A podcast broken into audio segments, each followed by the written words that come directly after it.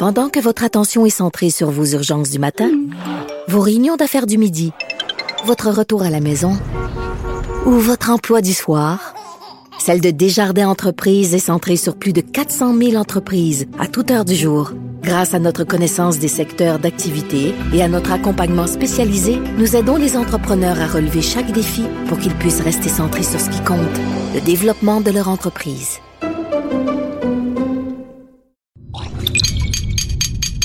Cube Radio. Cube Radio. Cube, Cube Radio. Le retour de Mario Dumont. Deux heures d'info. De 15 à 17. Il provoque et remet en question. Il démystifie le vrai du faux. Mario Dumont et Vincent Dessureau. Le retour de Mario Dumont. 15h, bienvenue à l'émission, euh, mercredi 17 euh, avril. Euh, bonjour Vincent. Vincent qui est pas du même côté. Ah, son micro est pas ouvert parce que Vincent est pas du même côté aujourd'hui parce qu'on a des invités de Marc tout à l'heure. Ah, fantastique. Des, des invités qui viennent en duo puis tu leur as laissé les deux places Ah, adjacentes. Exact, on a tellement une belle table maintenant. Je Ben peux essayer oui. tous les côtés. Tu peux essayer tous les côtés de la nouvelle table. Euh, il fait beau, on est de bonne humeur. Oui, c'est exceptionnel. Ouais. Ça fait du bien. Je sais pas si euh, pas vu de quoi ça avait l'air un peu partout à travers la province, mais je pense qu'on a une belle journée Ouais. assez généralisée. Oui, parce que là, on va en avoir une série, on va en parler un peu plus tard, mais une série de moins belles qui, euh, qui s'en vient. Mais il y en a peut-être qui vont. C'est sûr qu'il y a des inquiétudes, mais on va en parler sur la crue des eaux, mais il y en a beaucoup ceux qui ont des gros bancs de neige devant la maison. De la vont être pluie contents chaude. que la Oui. pluie chaude fasse un petit, un petit peu de ménage. Alors, euh, ben après ce, ce- ce conflit qui avait, bon, qui avait eu connu son paroxysme avec le débranchement carrément, là, les clients de Bell n'avaient plus le signal de TVA Sport. euh, le CRTC avait convoqué les partis pour une journée d'audience spéciale. Ça a eu lieu cet avant-midi. Oui, Bell et Québécois qui étaient réunis devant le Conseil de la radiodiffusion et des télécommunications canadiennes à leur demande, donc pour euh, s'expliquer sur, entre autres, le retrait, on sait, de la chaîne TVA Sport qui avait été bloquée temporairement euh, par, euh, par, euh, par Québécois euh, dans ce conflit concernant les, les, le- le- les, les redevances pour les chaînes spécialisées. Et ben, je dois dire, j'ai écouté ça ce matin, c'était Oui. quand même intéressant là, pour ceux qui, alors qu'on c'est un dossier qu'on comprend des fois difficilement, qui est assez technique, mais là c'était quand même plus plus clair, je pense, pour bien des gens, euh, de- de- d'entendre les deux parties s'expliquer sur euh, le débat actuel. Euh, donc, le premier à parler était Pierre-Carl Pelado. En fait, donc, on avait euh, le Québécois qui, euh, qui, qui, bon, qui faisait valoir leur point. Ensuite, la, la réponse ou la version de Bell. Et ensuite, une réplique euh, qui provenait de, de Québécois. Et euh, ben, dans le cas de Pierre-Carl Pelado, évidemment, on fait valoir que le système est à revoir. Le système, entre autres, de prix historique pour Bell les avantages beaucoup trop depuis trop d'années que ça met en péril la viabilité carrément de certaines chaînes, dont TVA Sport. On peut écouter un extrait euh, de Pierre-Carl Pelado un peu plus tôt ce matin. Nous ne pouvons plus attendre une mise à jour de politique ou la révision de la loi. Chaque jour qui passe sans que la situation ne soit rectifiée profite pleinement à Bell et pénalise Québécois et ses filiales. Monsieur le Président, nous avons toujours été un modèle d'innovation dans l'industrie et nous comptons le demeurer. Nous avons toujours respecté nos conditions de licence et nous les avons même dépassées. Bon, parce que justement, le dossier de la licence est quand même important. C'est pour ça que Pierre-Carl Pelado euh, vantait le respect et même le dépassement des conditions de licence euh, en- bon, pour, pour Québécois. C'est que euh, du côté de Bell, on réclame des sanctions euh, reliées à cette interruption du signal de TVA Sport. On réclame la suspension de la licence jusqu'à la fin des séries, jusqu'à la fin du mois de juin. Exact. Le fait Bell qui demande qu'on révoque ou suspende carrément la licence euh, de TVA Sport, qu'on condamne Québécois à payer une amende pour avoir suspendu le signal euh, pendant, on sait, euh, deux jours au moment du début des séries. Euh, celui qui représentait Bell en partie était Mirko Bibic, le chef de l'exploitation de Bell. On peut écouter un, extrait de lui qui explique ce qui a été déclenché donc par l'intervention ou la décision de Québécois de couper le signal de, de TVA Sport temporairement. Québécois a lancé une campagne de relations publiques appelée Juste Valeur, qui était manifestement planifiée depuis quelque temps et qui visait à infliger des dommages à Bell et aux clients de Bell Télé.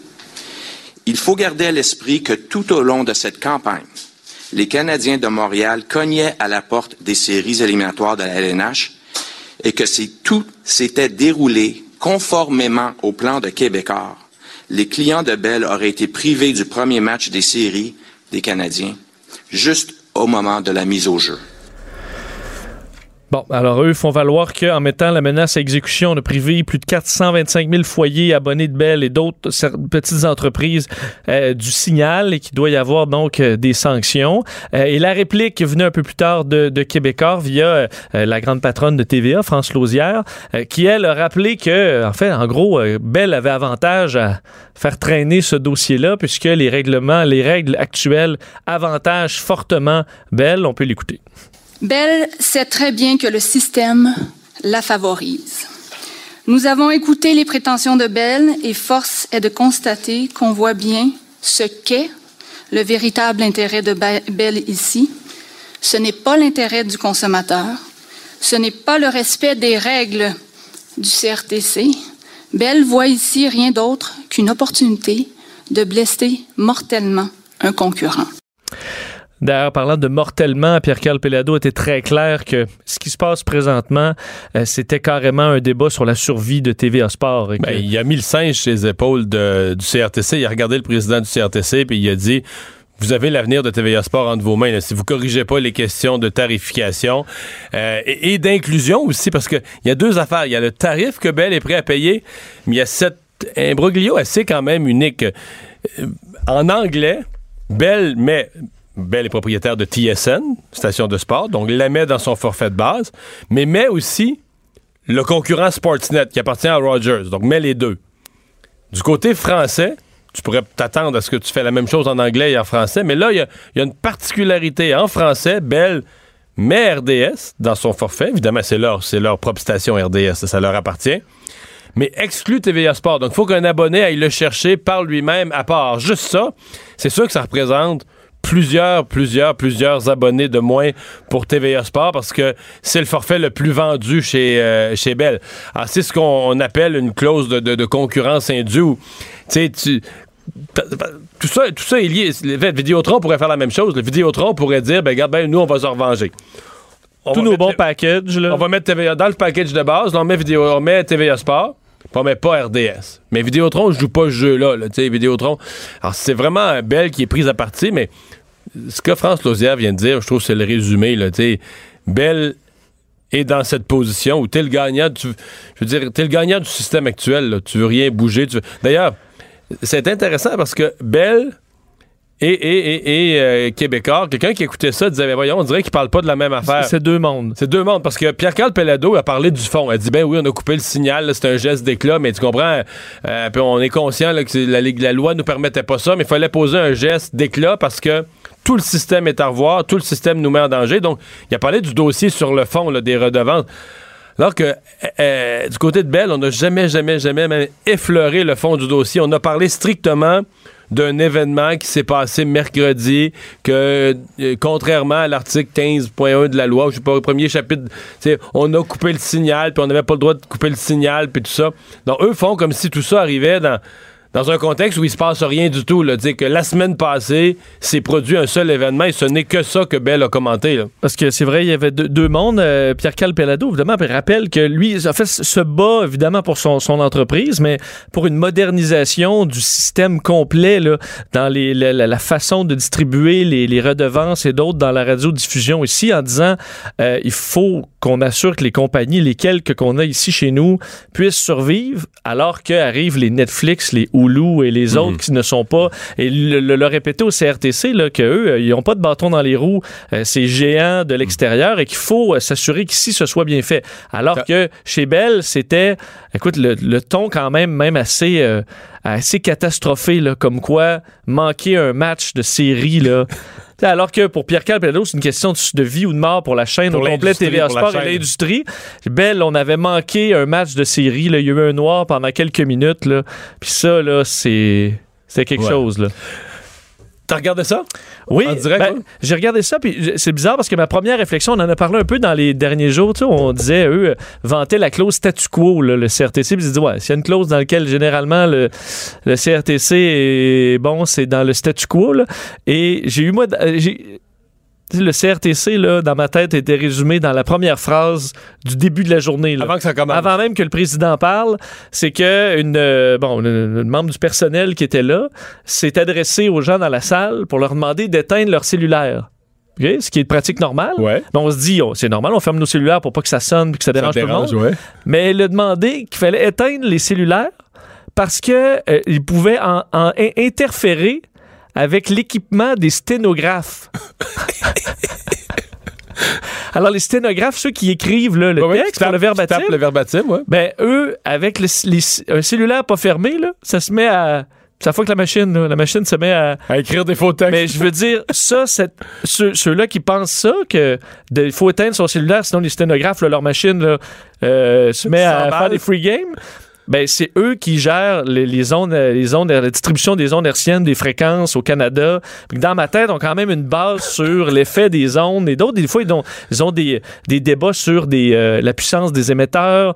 Euh, tu sais, la puissance, on a la- l'antenne de c'est quoi là, qui est à Fait que 300 toi, la cause était entendue sur le ben moi, j'écoute, on a toujours les débats à dire est-ce qu'on parle à des gens qui connaissent leur industrie, qui connaissent un peu le, le milieu, qui sont modernes là-dedans et qui sont au courant de. Il y a eu des changements euh, immenses dans la technologie?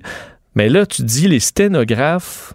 Là, la machine, là, elle est pas plantée parce que les gens ont leur cellulaire ouvert. là. Dire, vous pensez ça au, au CRTC? Je, je- je- je veux dire, même dans les avions, là, mettons dans les avions, on ferme, moi je suis Ouais, demande- pilote, on ferme les. On, on demande aux gens de les mettre en mode avion, parce qu'on est 300 dans un tube à 30 000 pieds, mais on a. Je veux dire, il n'y a pas de panique là-dessus. Il y a du Wi-Fi maintenant dans Parce les qu'à bout de avions. temps, ça, circulait, ça circulait l'idée qu'un cellulaire euh, ouvert, connecté, allait interférer avec le processus, puis l'avion allait Ben, c'est ça, ça le fait pratiquement pas. On le fait, on, on le fait quand même maintenant, vraiment par souci d'absolue prudence, parce qu'on est quand même 300 passagers à 30 000 pieds, puis qu'il y a 300 vies en jeu. Mais là, là, écoute, qu'ils rajoutent un A sur le sténographe, ce qui arrivera jamais. Mettons, ça a peut-être, je sais pas, une chance sur un milliard, là, mettons, pour leur donner ça. Je veux dire, Ouais.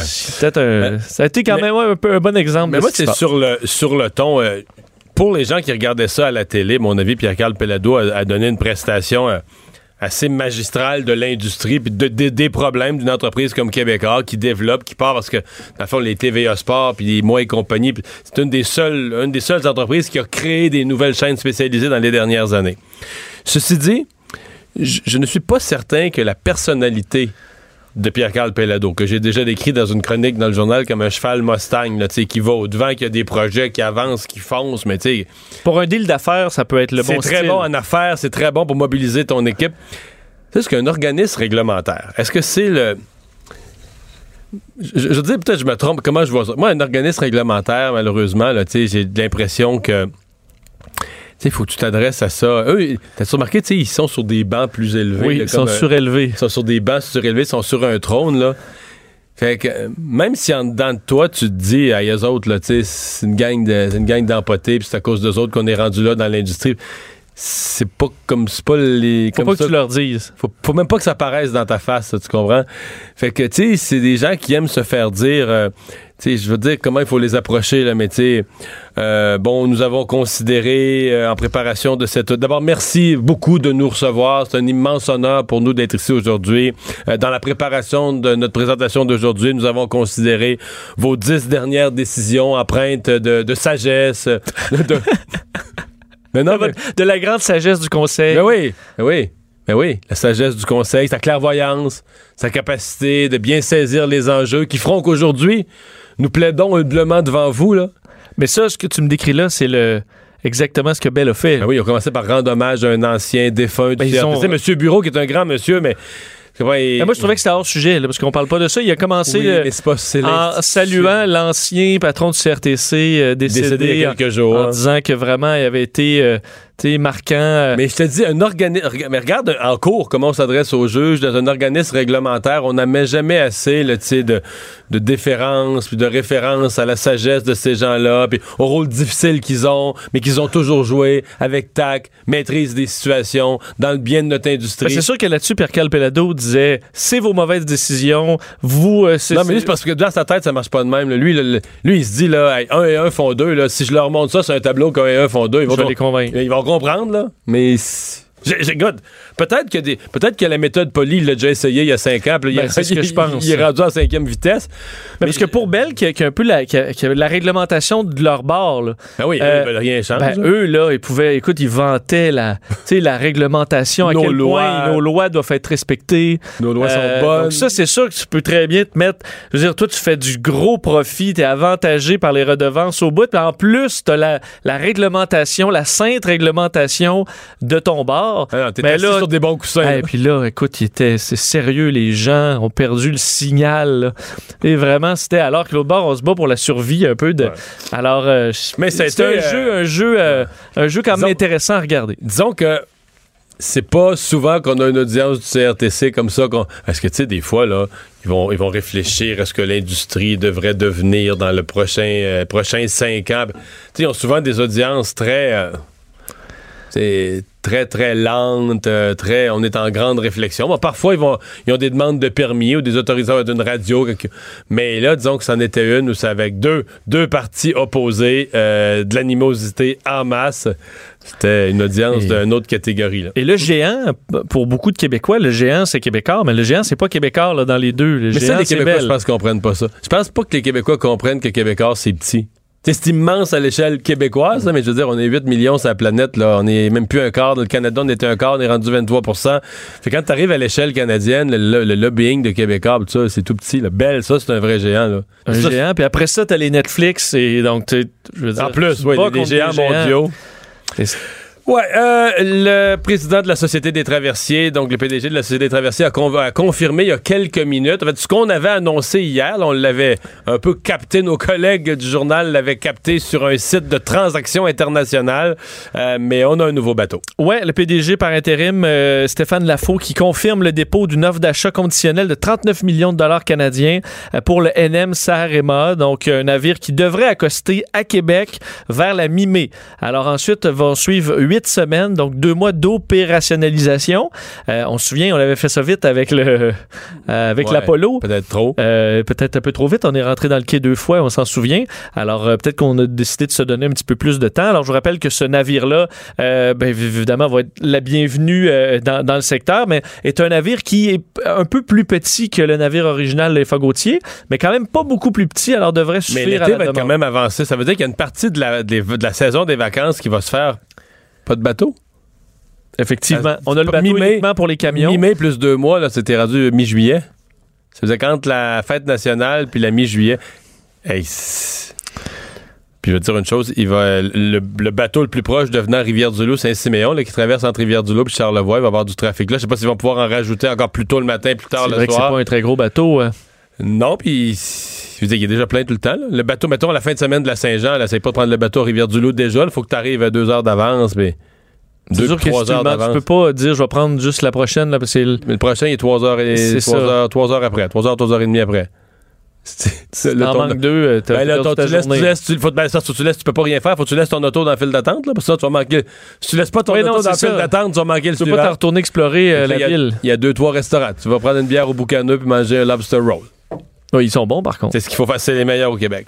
Euh, le nouveau premier ministre de l'Alberta, élu hier, Jason Kenney, qui a pas euh, tardé à envoyer un message aux Québécois. En fait, dans son discours d'acceptation de la victoire hier, il y avait déjà un message en français pour les Québécois. Oui. Un message qui, euh, qui a- qui a généré des réponses aujourd'hui à l'Assemblée nationale. Oui, il a dit, euh, Jason Kenney, euh, après son élection, tu le disais en français, alors que l'Alberta souffre, nous devons travailler ensemble. Si le Québec et les autres provinces veulent bénéficier de, de transferts massifs, ils doivent être nos partenaires pour nous aider à développer nos ressources et à les expédier sur les marchés internationaux. Euh, et ça, rapidement, le premier ministre François Legault a, euh, en fait, on dit euh, euh, une réponse en partie positive parce que euh, François Legault se dit favorable à la construction d'un gazoduc qui, traverse, qui pourrait traverser le Québec. On sait c'est ce projet de 750 km de l'Ontario jusqu'à Saguenay. Ouais, qui passe par l'Abitibi jusqu'au port de Saguenay. Là. Exactement. Et, euh, mais pas pour le, euh, le, le- le transport du pétrole de l'Ouest. Alors ça, on n'a pas la- l'acceptabilité sociale euh, nécessaire et on était assez clair du côté de François Legault et même du côté des partis d'opposition qu'on voulait pas aller de l'avant avec ça. Je vais vous faire entendre d'ailleurs un petit montage de notre collègue François Cormier où on entend François Legault, le premier ministre. Vous allez entendre le ministre euh, de l'Énergie, Jonathan Julien, du, de l'opposition officielle, Carlos Leitao, du PQ, Martin Ouellette et euh, Catherine Dorion de Québec solidaire sur ce dossier euh, du, des, des pipelines du pétrole de l'Ouest. On peut l'entendre. Il n'y a pas d'acceptabilité sociale pour construire de nouveaux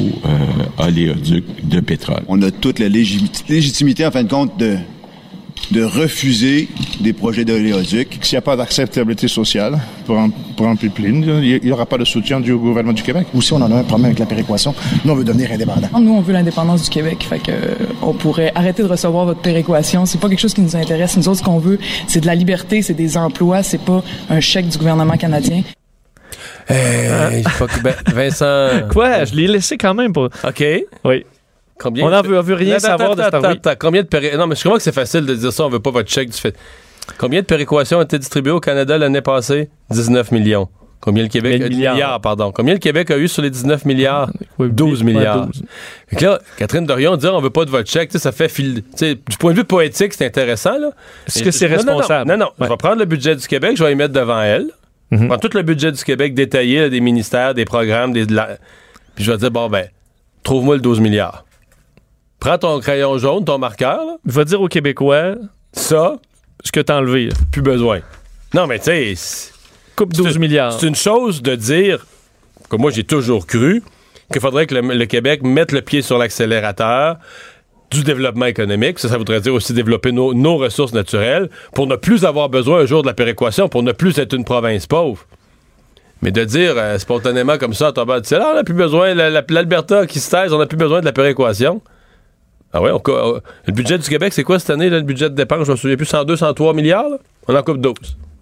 Pas de Sauf qu'il y a des personnes âgées dans les CHSLD, des gens sur les lits d'hôpitaux qui, eux, la... Ouais. pour l'instant, ils prendraient quand même là, la péréquation. 12 milliards? Puis là, je dis, je dis 102 milliards, mais faut t'enlèves les paiements sur la dette, faut t'enlèves les intérêts sur la dette, là. Fait que ça, tu peux pas le couper, là. Fait que là, c'est sur. Faudrait que tu coupes 12, 12 milliards sur l'autre 90 milliards, mettons, de dépenses, là. Ben, on va avoir un petit peu plus de dette fédérale, parce que là, si on se sépare, on va avoir un petit Non, non, morceau, mais, euh, un morceau à nous. c'est- trop, euh, c'est trop facile. Hey, on a de la visite en studio, Vincent, parce que c'est lié à cette euh, opération, à cette, euh, ce grand programme euh, des, des petits entrepreneurs. Oui, et on veut, on sait au Québec, on veut euh, favoriser, encourager les jeunes à devenir euh, entrepreneurs. Aujourd'hui, sont lancées les inscriptions pour la grande journée des petits entrepreneurs 2019. Euh, et euh, ben, écoute, c'est une très bonne initiative. Ça amène des jeunes à s'intéresser à ça, ce qui est peut-être pas traditionnel. Des fois, à cet âge-là, de dire je, un jour, je vais ouvrir mon entreprise, ben, c'est le genre d'événement qui favorise ça. Avec nous pour en parler, Maria et Clara. Mariana, pardon, et Clara. Bonjour à vous deux. Bonjour. Et vous êtes des petites entrepreneurs, Ouais. actives dans la grande journée des petits entrepreneurs. Oui. Bon, vous êtes accompagné par Mathieu Ouellette, euh, cofondateur de l'initiative. Bonjour. Bonjour Mario. Bon, euh, racontez-nous un peu euh, ce que vous euh, ce que vous avez fait, les filles, là, ce, que, ce qui est votre, d'abord votre projet à vous, là, avant de parler de la journée. Parce que vous avez amené des choses. On a ça sur la table, mais là, les gens ne le voient pas à la radio, faut le décrire. Ouais. Donc, euh, on fait des signets, des barrettes, des colliers, des foulards. Que vous fabriquez vous-même? Des signets, des porte-clés, des étuis à lunettes, des sacs à main. Les, les, à lunettes, les gens le voient pas, mais il y a Ouais. une face de bonhomme. Il y a une moustache, votre étui à lunettes, là. Ouais. ouais. Et on fait tout avec des objets puis des vêtements recyclés. Donc, tout est en matériaux recyclés. Ouais. OK. Puis ça, c'est votre projet d'entreprise. Oui. En avez-vous déjà un petit peu de vendu? Oui. Oui. non. Où ça Ben, commence? L'année passée. L'année passée, Ah, c'est que vous l'avez fait l'année passée. Vous n'êtes pas votre ouais. première fois. Ouais, moi, ça fait deux ans. Puis moi, ça fait quatre ans. Ah! 4 ans déjà? Mais t'as quel âge? J'ai dix ans. C'est que t'as commencé vraiment très, très jeune les projets de- d'entrepreneur. Ouais. Et là, donc, euh, c'est la période, là, je me retourne vers Mathieu Ouellette, c'est la, la- la- la période où vraiment on invite les gens à, à joindre l'initiative. Ben oui, c'est une sixième année euh, qu'on lance la Grande Journée des petits entrepreneurs. C'est un projet qui a lieu à la grandeur de la province où on propose aux enfants de 5 à 12 ans de se lancer en affaires.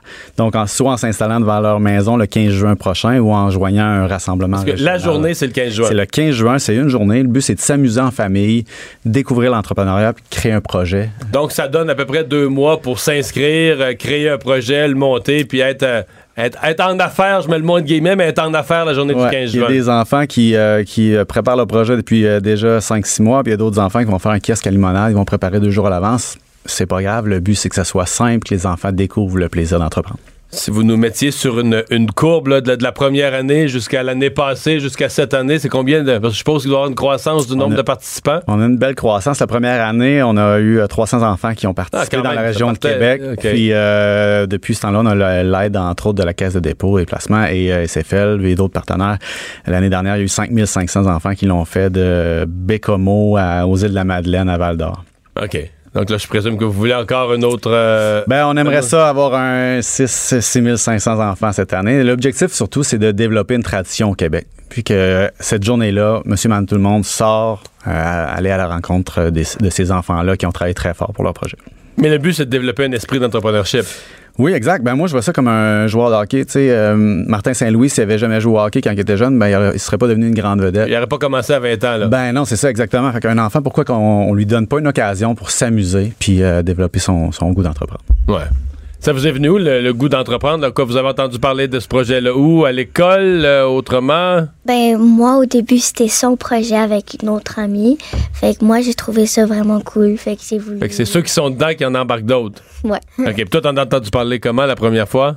Ben, la première fois, on avait, on avait entendu parler qu'il y avait une grande journée des petits entrepreneurs. Puis, on avait vraiment envie de participer avec mon Ah, ami. C'était-tu le même genre de projet, des fabrications avec des vêtements recyclés, que ça a toujours été ça ton projet? Oui, c'était toujours à base de ça, mais à chaque année, on regarde qu'est-ce qui a été bien vendu. Puis si Oh! ça a été bien vendu, ben on le garde. Puis sinon, on le change, mais toujours avec Comme chez Costco, là, quand ça sort pas, on vend plus ça, puis on, en- on met quelque chose de meilleur sur le marché. Là. C'est ça. Vous avez appris ça déjà, vous avez compris ça déjà. Avez-vous ça en tête de plus tard d'avoir votre propre petite entreprise, un, un commerce, quelque chose? Une petite entreprise, je sais pas pourquoi je dis petite, ou une grande entreprise? Ça serait vraiment cool. Ah ouais? Ah ouais? Ça, ça valorise l'idée d'entreprendre. C'est pas si naturel là, au Québec l'entrepreneurship parce qu'on a quand même il y a une partie du discours ambiant sur la place publique qui va présenter l'entrepreneur comme euh, soit, un- soit un pollueur s'il émet de la fumée ou soit il y a bien du négatif autour de l'idée de, de- de- Ouais, mais il y, a un bon, il y a un bon vent de changement dans les dernières années là, par plein d'efforts euh, concertés euh, de valorisation de l'entrepreneuriat. Puis on en fait partie. Nous, c'est une tranche d'âge qui est plutôt jeune, c'est les 5 à 12 ans. Mais j'ai l'impression qu'au Québec, on est en train de comprendre un peu la valeur des entrepreneurs. qui crée les emplois. Qui, crée les emplois, mais aussi le fait que les, emplois, les, les- les entrepreneurs, c'est euh, c'est du bon monde, c'est du monde qui travaille fort. C'est pas toujours des gens qui réussissent. Avant, on avait une perception de, de, euh, très négative des, des entrepreneurs. Maintenant, c'est c'est- c'est mon voisin qui travaille très fort dans sa shop, de, dans son garage. C'est ça- c'est plein de formes. Puis maintenant aussi, l'entrepreneuriat individuel est encore plus valorisé. Euh, donc, c'est ça. On travaille sur ce- toute cette perception-là. Ben, euh, merci beaucoup d'avoir euh, été avec nous. Euh, bonne chance dans votre euh, dans votre édition de cette année. Bonne chance dans vos ventes, là, les filles. Il faut que ça faut que ça vende. Le 15 juin prochain? Ouais. Fait que là, vous avez amené un échantillon aujourd'hui, mais là, vous allez produire, vous avez, vous avez deux mois pour produire davantage pour euh, remplir la tablette, là. Ouais. Oui. Parfait. bye bye. Merci beaucoup d'avoir été là. Merci. Euh, on a du temps pour euh, une autre nouvelle. Euh, Vincent, ce matin, euh, on, on s'est inquiété à un certain moment là, de l'ampleur de ce qui se passait chez, euh, chez ABI. Finalement, on a compris que c'était... su- su- on n'était pas en voie d'un d'un incendie majeur. là. C'était plus une, une, une explosion dans une cuve. Oui, effectivement, mais ça a généré, évidemment, ça a généré beaucoup d'inquiétudes euh, plus tôt aujourd'hui parce qu'on a vu les images étaient particulièrement impressionnantes Ben, la euh, première de l'incendie. ça montait à je sais pas quelle hauteur dans le ciel. Euh, oui, on se disait, ma foi, est-ce qu'il arrive une catastrophe présentement chez ABI? Finalement, euh, bon, ça a été circonscrit assez rapidement par, les, par les pompiers, des, des- des travailleurs, évidemment, qui étaient là au piquetage et qui ont assisté aux pro- premières images de ce qui Ouais, semble avoir été au moins deux explosions. avec des cadres. là. Il y a- n'y a pas de, pas de travailleurs syndiqués réguliers à l'intérieur euh, à cause de du lockout depuis un an et quelque chose. On a donc entendu euh, deux, deux déflagrations autour de 9h15 euh, ce matin dans, dans la fonderie. des travailleurs qui ont vu une fumée blanche suivie d'une fumée noire. Alors, on, on avait l'impression que ça, ça se dirigeait vers quelque chose d'assez grave.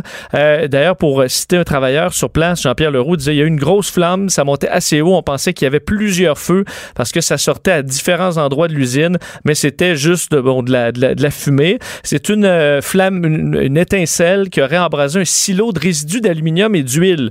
Euh, c'est des travaux d'un sous-traitant qui ont lieu présentement dans ce secteur-là, selon des sources internes qui ont parlé au, au journal de, de, de Montréal. Euh, on parle d'un bête accident pour l'instant. Euh, tout porte à croire que c'est rien d'intentionnel là-dedans, ce qui des fois pu être quand même une piste de solution, étant donné que c'est un endroit dont on parle beaucoup en raison du conflit avec les employés. Ça semble pas du tout la cause pour l'instant. La Sûreté du Québec euh, n'a pas reçu de demande d'enquête, même des pompiers pour l'instant. Personne n'a été blessé. Euh, alors, euh, outre les images impressionnantes, euh, c'était davantage le soulagement. Les travailleurs aussi qui étaient soulagés d'apprendre qu'aucune ligne de gaz n'avait explosé, ce qui aurait pu causer des dommages importants. Parce que, entre autres, le même le travailleur que je citais dit on est en conflit, oui, mais notre souhait, c'est de retourner en dedans et de travailler. Donc, on veut pas qu'il y ait des dommages à l'intérieur. Alors, il n'y a pas de syndiqués qui se réjouissaient ce matin de, de ce qui s'est passé. Alors, ça a été quand même contrôlé rapidement. Le retour de Mario Dumont. Jusqu'à 17, parce qu'il ne prend rien à la légère. Il ne pèse jamais ses mots. Cube Radio. De retour, euh, on revient, Vincent, sur cette audience. On en a parlé longuement tout à l'heure euh, devant le CRTC, Québécois et Belle ce matin. Richard French est un ancien vice-président télécommunications du CRTC durant les années 2000, euh, détenteur de la chaire d'affaires publiques et internationales à l'Université euh, d'Ottawa. Euh, bonjour, euh, Monsieur French. Bonjour, M. Dumont. Alors, euh, comment vous avez vu cette audience ce matin? Est-ce que vous pensez que le CRTC est devant une décision euh, difficile? Pas vraiment si on le regarde dans le contexte euh, de l'histoire et les traditions et le contexte politique euh, public du CRTC. Euh, il n'est pas permis à un câble distributeur de refuser de diffuser le signal d'un euh, radiodiffuseur avec lequel il a un contrat. Et c'est ce qui arrive. Alors, c'est un acte de dés- désespoir euh, de la part de M. Pelado qui veut attirer l'attention sur euh, sa situation. Sur le, situation- sur le problème des redevances, oui. Donc, on fait quoi? Euh, on met une amende euh, ou bien on ferme carrément TVA Sports? C'est ce que demande, ce que demande Bell, c'est un retrait de licence pour les trois prochains mois. Oh, je pense que les détails finalement sont peu importants euh, en, ter- en termes d'une punition quelconque parce que ultimement c'est le consommateur qui est puni et non pas euh, nécessairement et, oh, et, et ou euh, TVA. Alors je doute que ça va être ce genre de décision là. Mais le CRTC est forcé de respecter ses propres normes, des normes qu'il a établies il y a longtemps, soit que le câble distributeur n'a pas le droit de, comme je vous ai dit, refuser de porter le signal d'un câble, euh, d'un radiodiffuseur avec le- lequel il a un contrat. Mhm. Ouais, l'article 15 de la loi que bon, euh, qui, est quand même contesté par euh, par et c'est une situation assez unique parce que bon, dans ce cas-ci, on négocie depuis trois ans. Euh, tous les autres câbleaux distributeurs, après des négociations beaucoup plus brèves, ont accepté de payer un tarif normal le signal de TVA Sport, et il n'y a que Bell qui veut pas le payer. Donc là, on dit durant la période où il n'y a pas entente. Euh, TVA Sport doit quand même fournir le signal. Donc, Bell paye pas, mais Bell a quand même le signal. Et là, bon, on négocie six mois, un an, deux ans, trois ans. Be- D'après ce que je pense, de Bell paie en fonction de l'ancien contrat. C'est ça. Oui. C'est ça. Euh, Donc là, jusqu'où, jusqu'où combien d'années on négocie comme ça? C'est, là qu'est la, la- la difficulté, hein? D'accord, mais la difficulté est fondamentalement découle d'une décision prise il y a 20 ans ou 25 ans de permettre aux câbles distributeurs d'être également propriétaires de radiodiffuseurs. Autrement dit, vous avez un câbleau qui porte ses propres signaux en concurrence avec les signaux de l'autrui, de, de troisième partie. ouais, vous avez raison. Et c'est le Ouais. cas dans les deux cas en question. Euh, soit TVA, euh, Vidéotron et, Bell. Mais, dans ce cas-ci, vous conviendrez que euh, on pourrait s'attendre à la réciprocité. Dans le cas de Vidéotron, diffuse le signal, appelons ça le signal ami, diffuse TVA Sport, met dans le même, met, met dans son package, met dans à la fois TVA Sport, mais aussi RDS.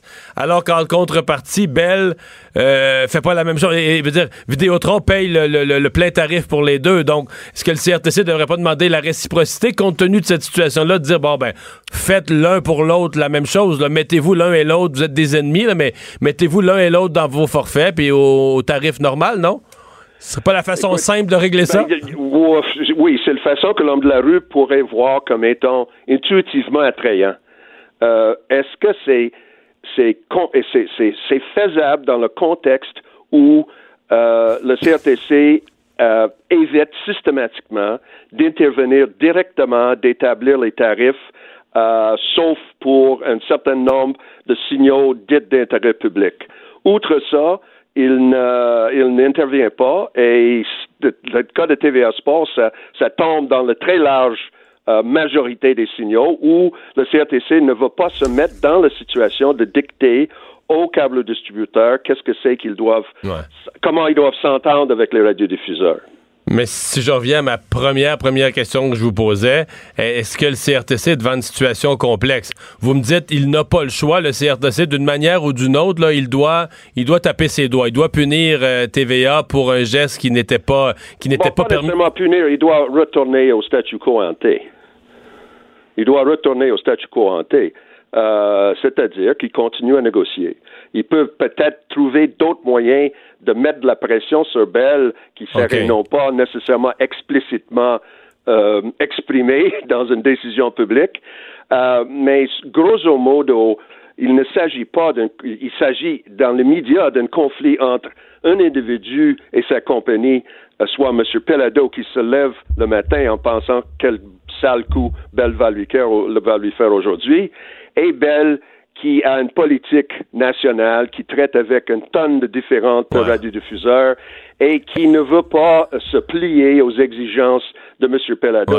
Mais est-ce que vous Euh, reconna- est-ce que vous est-ce que vous reconnaissez que Bell est en anglais, euh, on on dit the driver's seat. Là. Bell est dans le siège du conducteur dans le sens que Bell a acheté des stations qui étaient en situation de monopole, qui présentement, à cause de ça, parce que le CRTC tient compte des tarifs historiques, même s'ils ont plus beaucoup de codes d'écoute aujourd'hui, bénéficient des redevances liées au passé, liées à cette époque où ils étaient en situation de monopole. Je veux dire, Bell a le gros bout du bâton. Là. Ils sont, tu sais, ils ont tout le système de leur côté, ils en profitent au maximum. Donc, même s'ils savent, Bell, que ça va pas durer éternellement comme ça, leur intérêt, c'est, d'étirer la situation présente. Ils ont, ils ont pas intérêt, Bell, à ce qu'il y ait un grand rebrassage. Là, eux, leur intérêt, c'est à garder les eaux tranquilles puis à étirer le statu quo le plus possible. Écoute, euh, c'est pas nécessairement ma lecture de la situation, mais mettons que c'était ma lecture Mais, de la mais mettons, quelle est votre lecture, vous? Ma, ma lecture, c'est que c'est une rivalité qui existe très spécifiquement entre un entrepreneur québécois et la compagnie Bell, que ce soit en télécom, que ce soit en câble, que ce soit en radiodiffusion. C'est, Je comprends. Mais sur les redevances, exemple, Bell, Bell, au cours des dernières années, a perdu six parts de marché en canaux spécialisés, puis a vu ses redevances augmenter. C'est un petit peu étonnant. là. C'est dur de dire que les règles sont pas euh, plutôt favorables à la- dans la Ouais, redistribution. on, vit, on vit dans une économie de marché et on dit au CRTC, retirez-vous. Euh, euh, laissez les choses, euh, laissez le marché fonctionner. Ils se sont fait dire par le gouvernement conservateur de faire ça. Ils n'ont pas vraiment été formellement euh, euh, euh, ils n'ont pas eu d'instruction formelle du gouvernement actuel de ne pas faire ça, bien qu'on pense qu'il y a des discussions à cet effet euh, qui aient lieu. Euh, et ce que M. Euh, Pelado demande, dans le fond, c'est que tout le système historique de, de non-ingérence dans le processus d'établir les redevances dans la très grande, grande majorité des signaux soit bousillé spécifiquement pour lui parce qu'il perd de l'argent à TVA Sport. Je dis pas que c'est pas logique de son point de vue, mais je dis qu'il demande non pas un ajustement spécifique à son cas, mais une, une révolution qui est peut-être souhaitable dans le, dans le système euh, en- dans sa totalité.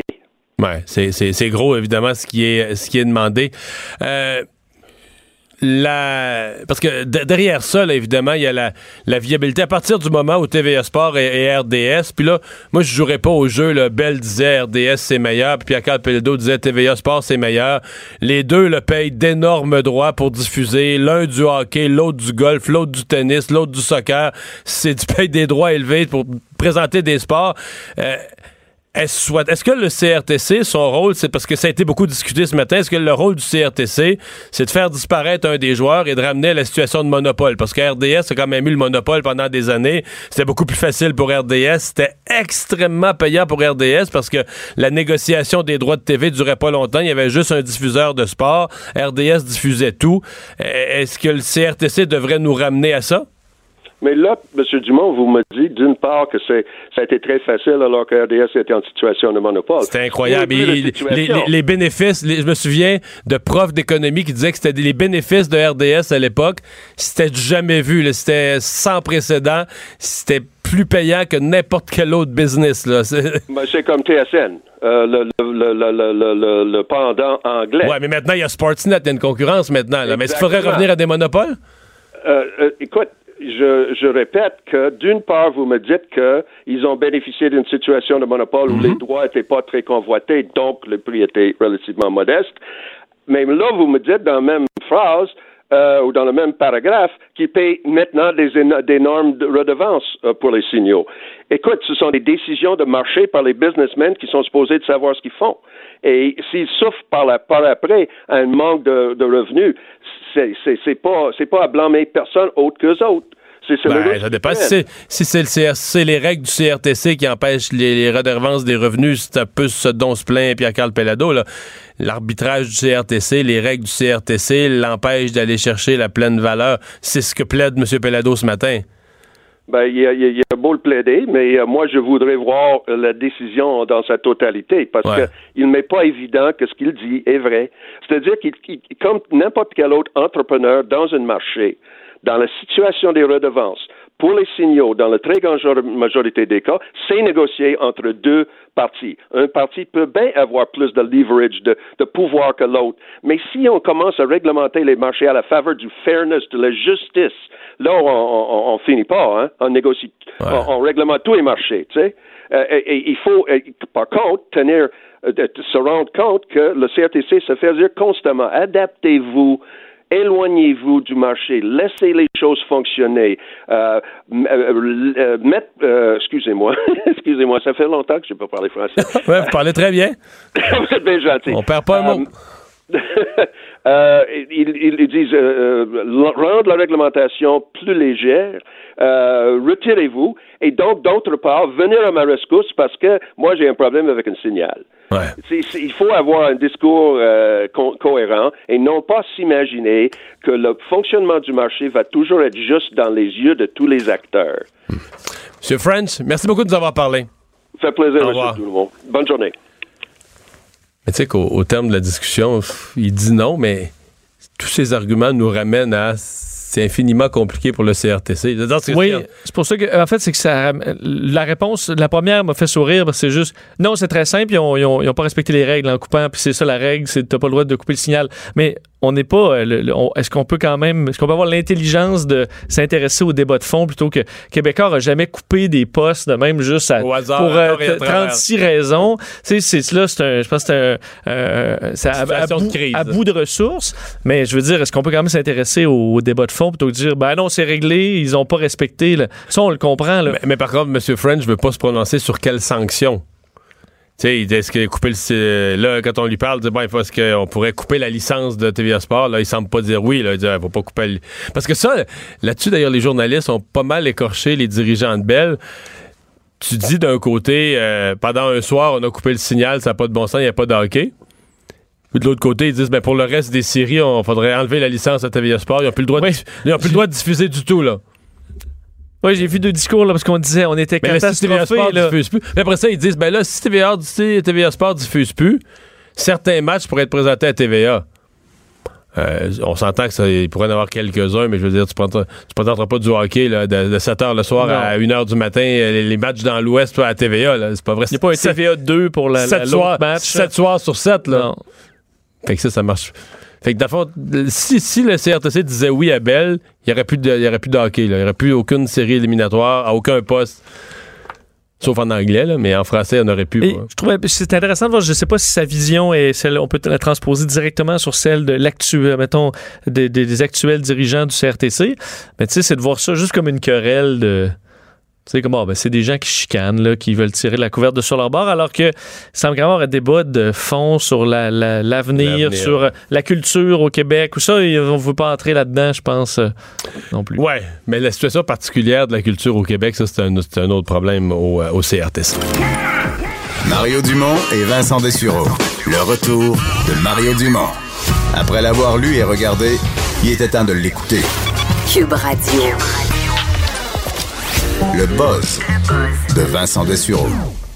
Alors, euh, Vincent, dans ton buzz aujourd'hui, tu reviens sur un sujet qu'on a abordé hier concernant le jeu Assassin's Creed Unity. Oui, c'est intéressant. De, on a eu l'entrevue hier et ça a vraiment fait euh, cette histoire-là. Tu sais hier soir, j'en ai regardé d'autres, c'est le personnage d'Assassin's Creed, Enzo, me semble son nom, qui, qui grimpe sur les parois, qui marche sur Notre-Dame de Paris. C'est, c'est- je capote, c'est incroyable la, la qualité du graphisme, le réalisme, les lieux. Tu tournes ta tête, tu vois Paris, tu vois la c'est- C'est ouais, c'est quelque chose au point où, effectivement, ça fait du chemin, cette, euh, cette nouvelle-là, comme quoi euh, est-ce qu'on pourrait euh, utiliser certaines images du jeu pour évaluer au niveau de la reconstruction?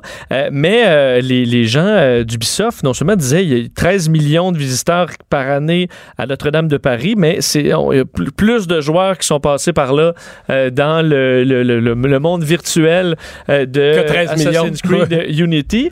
Et euh, je trouvais que c'était une, une bonne idée euh, de, de- de- de- des gens d'Ubisoft qui, de un, bon, ont, voulu exprimer leur solidarité, évidemment, avec, avec les Français. Disait, à la lumière des événements de lundi, Ubisoft souhaite laisser découvrir la majesté et la beauté de la cathédrale de la meilleure façon possible. Ils vont faire un don de 500 000 euros, donc un peu plus de 750 000 dollars canadiens, pour aider à la restauration et la reconstruction du bâtiment. Mais le jeu dont on parlait euh, est euh, mis en ligne gratuitement, la version PC, donc la version pour ordinateur, jusqu'au 25 avril prochain, euh, le Assassin's Creed Unity disponible gratuitement. Si vous avez un vieil ordi avec faible mémoire, puis une vieille carte graphique, ça va être difficile. D'après moi, il va y avoir de la misère à rouler ça. Là. Ça, c'est sûr. C'est sûr que ça prend des. En même temps, c'est un jeu de 2015, mais ouais. ça, ça demandait quand même en 2015 beaucoup de jus. là. Une bonne carte vidéo, une Mais bonne carte graphique. Si vous avez l'équipement requis, sachez que euh, c'est disponible gratuitement. Et il y a déjà eu des rendez-vous, entre autres sur Twitch, là, qui est une plateforme euh, de jeux vidéo en ligne où on peut voir des gens qui jouent, qui se faisaient des rencontres pour aller explorer la cathédrale euh, hier. Alors, ça a été très suivi sur les, les réseaux sociaux. Alors, une bonne idée qui qui est pas comme une, une reprise commerciale. Je pense que ça a été bien, euh, bien reçu de dire on offre ça gratuitement pour les gens qui veulent aller faire un tour, l'explorer. Ce qui est peut-être une façon unique de le faire au monde présentement parce que des photos, euh, c'est beau, mais aller la parcourir réellement, aller se promener sur les toits, c'est quelque chose qu'on peut faire pratiquement uniquement sur euh, le jeu Assassin's Creed Unity. Alors, il est gratuit si vous avez effectivement la carte graphique pour le faire rouler. Puis le, le processeur pour le faire rouler aussi. Euh, voyager dans des trous de verre. Oui, euh, deux nouvelles euh, sur euh, ben, l'espace et l'univers aujourd'hui. Le dossier des trous de verre. là. Bon, le trou de verre, les wormholes, qui permet, là, on sait, dans la science-fiction, de passer d'un endroit à l'autre dans l'univers. Via un grand Ok, trou. Un trou de verre, c'est pas un trou dans, dans ta pelouse, qu'il y a un verre qui se promène, puis ça fait un petit Non, corridor. c'est comme tu rentres dans un trou noir, puis tu ressors un, un autre endroit dans l'espace-temps. Ouais. OK? Ça, c'est au, au niveau. Ben, dis pas OK, je peux pas te répondre oui, je sais pas de quoi tu parles, Ben, mais dans- je t'écoute. Non, mais as-tu vu le film Interstellar? Non. OK, bon, dans Interstellar, ils utilisent ça comme moyen de transport. euh, C'est-à-dire que. Passer d'un monde à un autre. D'un monde à OK, un autre. mettons que je l'accepte. là. Bon, OK. Ça, c'est que euh, c'est une, euh, un objet physique hypothétique qui considérait donc des, des raccourcis entre deux zones de l'espace-temps. C'est quand même assez complexe, mais ça, Oui. cette théorie des trous de verre a été faite par Einstein. Je rappelle qu'on vient de prouver sa théorie du trou noir euh, il, y a, quelques, il y a quelques jours à peine. Euh, lui affirmait donc euh, en 1935 que deux trous noirs con- connectés entre eux à un niveau quantique peuvent agir comme un trou de verre dans lequel on peut passer donc d'un trou à l'autre. Et que la lumière pourrait voyager au travers. Alors rapidement, le monde du cinéma, c'est un peu pris comme étant une façon de se promener rapidement de- dans l'espace-temps ou d'aller dans une galaxie lointaine en passant par un trou de verre, parce que l'univers étant, pouvant être recourbé, mettons que tu prends l'univers, c'est la table, puis là, tu plies en deux, puis tu fais un trou, là. Alors, tu es capable de passer de, des deux extrémités de la table, mais en faisant une courte distance. Tu comprends, là? Comprends? ouais. Bon, alors ce que, ce que disent les scientifiques aujourd'hui, à la suite d'une recherche de l'Université de Harvard, c'est que les euh, trous de verre euh, seraient possibles, donc vraiment scientifiquement possibles, mais p- pour le transport, ce serait pas l'idéal. On dit le prendre prendrait quand même plus de temps que d'aller juste direct à l'endroit.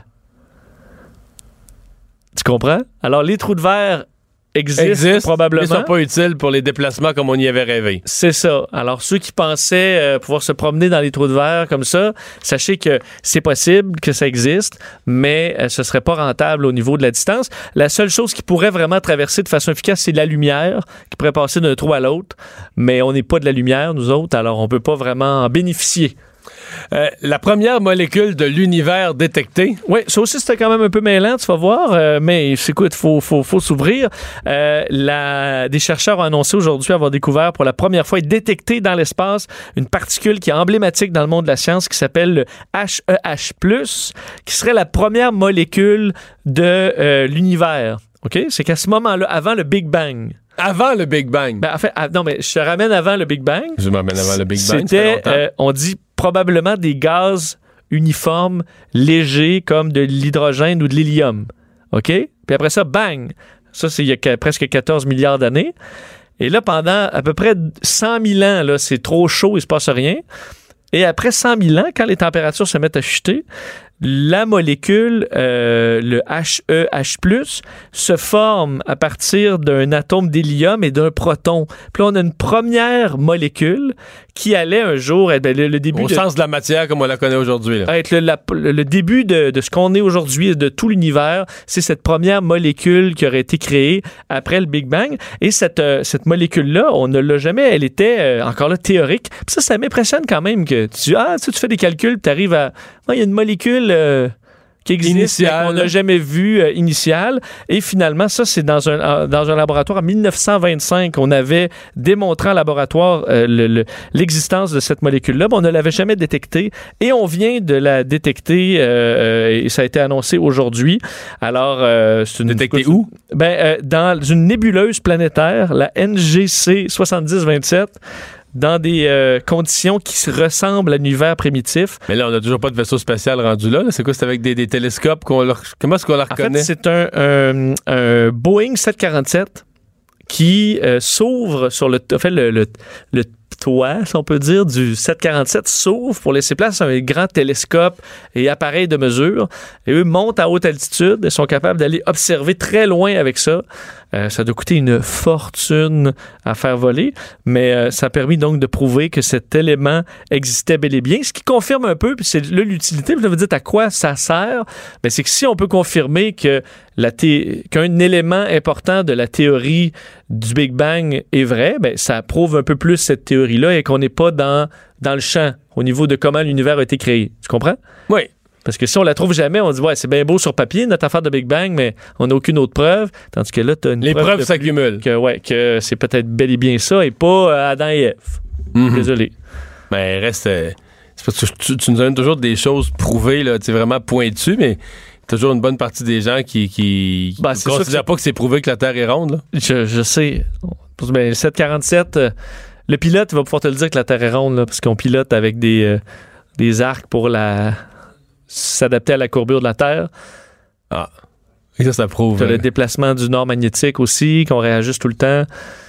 Les- pilotes, on le sait que c'est Il n'y a pas de pilotes qui, font partie de la société de la Terre plate. Là. Ben, si le ben, il, va se rend- se rendra pas au bon endroit. c'est ça le problème.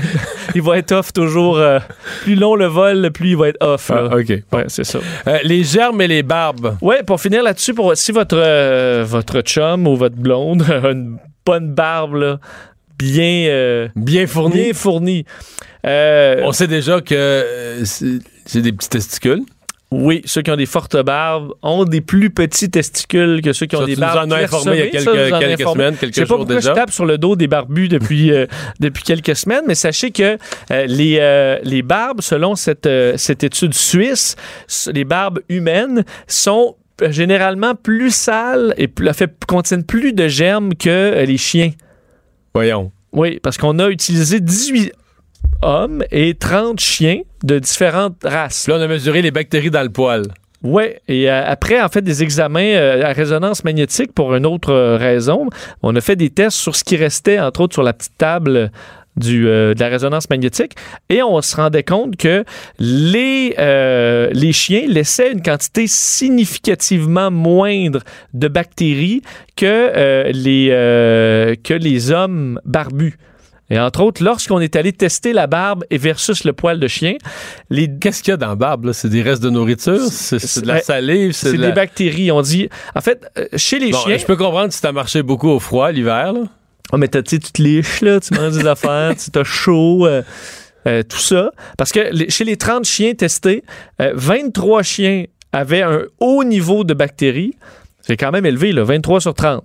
Euh, mais chez les hommes, c'était 18 sur 18 qui avaient un haut niveau de bactéries. Les chiens en avaient 7 qui avaient un niveau médium modéré. Alors, euh, les hommes ont dépassé en termes de germes et de bactéries les chiens de toutes les races, euh, enfin, les, les 30 races qui étaient invitées à, à l'étude. Alors, ça invite peut-être les gens à, nettoyer davantage D'après euh, moi, euh, les, la barbe. moi, les, les, les, les conjointes qui nous écoutent présentement puis qui ont un homme dans leur vie barbu, là, ils vont acheter des shampoings puis des produits. Les barbes. Ben, ça dépend. Peut-être que les mesdames, vous avez des meilleurs an- anticorps à cause de ça.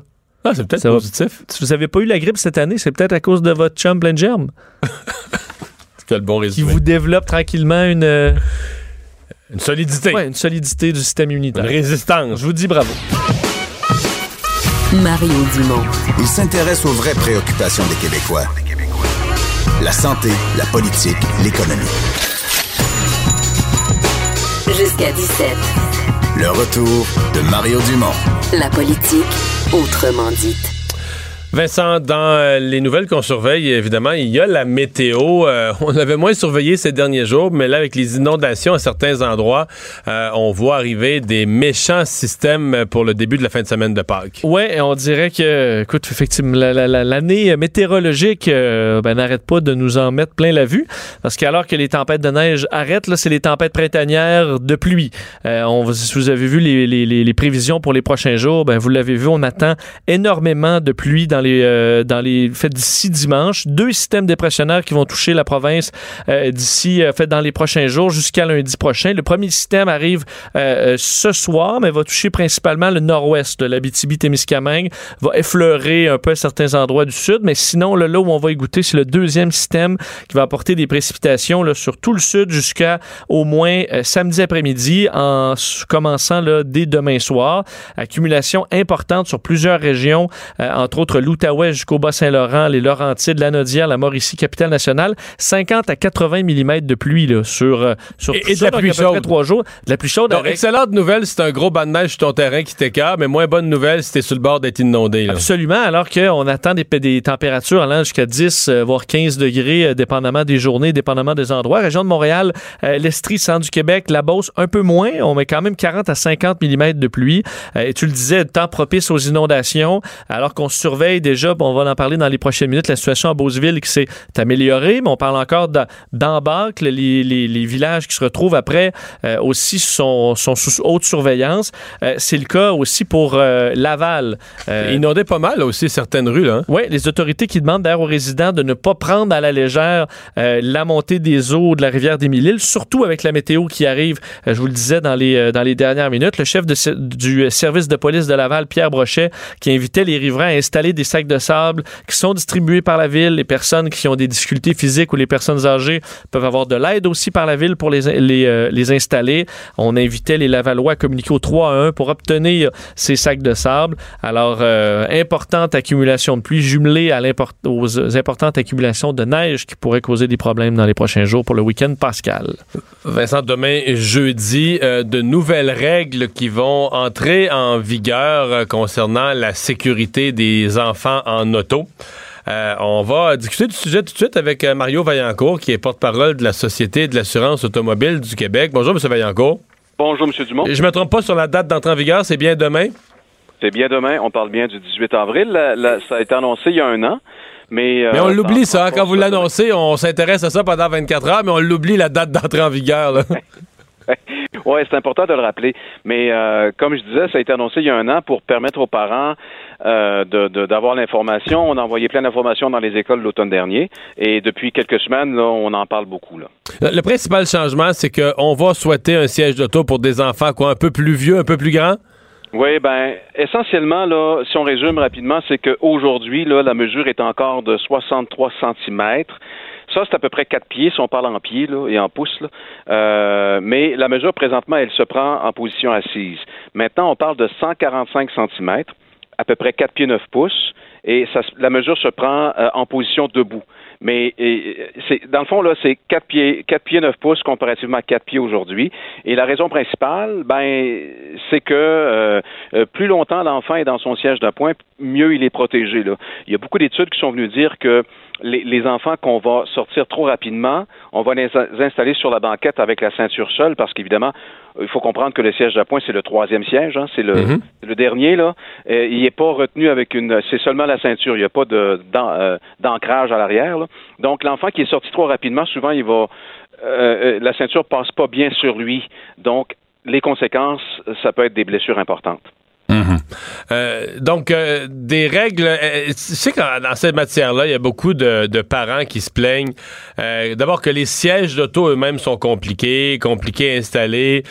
bon, le, cas du dernier siège d'appoint peut-être un peu moins, mais qu'est-ce qu'on fait avec ça? Parce que est-ce qu'on y va par des des pénalités ou des punitions aux parents, des contraventions, des campagnes de sensibilisation? On les aide carrément à installer les sièges d'auto.